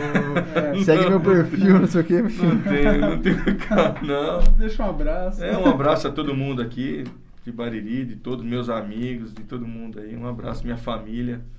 Um abraço aí. É isso, Legal. pessoal. É, agradecendo todo mundo que ficou assistindo com a gente aí. A retenção foi muito massa. Mais uma vez aqui no YouTube. Amanhã estamos tendo essa conversa no Noticiário. Então, se você está assistindo no Facebook também, muito obrigado. E é claro, não se esquece de clicar no inscrever-se, se inscreve no canal, deixa um joinha também aí nesse papo que eu acho que foi super bacana, foi hiper diferente aqui, a gente gostou bastante e agradeço de coração aí a, Obrigado a vocês, sua né? presença. Agradecer você por, por ter topado vir aí bater esse papo. Amigo, pai de amigo. Então foi muito massa. É, agradecer a todo mundo que acompanhou a gente aí. Mais um episódio. Agora, semana que vem, episódio 31. Olha só, cara. Aí vai, vai demorar mais quatro pra ficar bem de novo, né? Pra fazer 35. É, exatamente. Galera, só agradecer os nossos apoiadores aqui também. Pastelaria Mariana, Vera de Mar Artesanato, Lions Publicidade, Bike Clube, Raquel Fursim Tatu, Amaral Clínica Odontológica, Bela Biju e Siqueira Arquitetura e Construção. Então, muito obrigado, galera. Um salve para o Noticiantes também, que tá com a gente agora. Até semana que vem e. Tchau.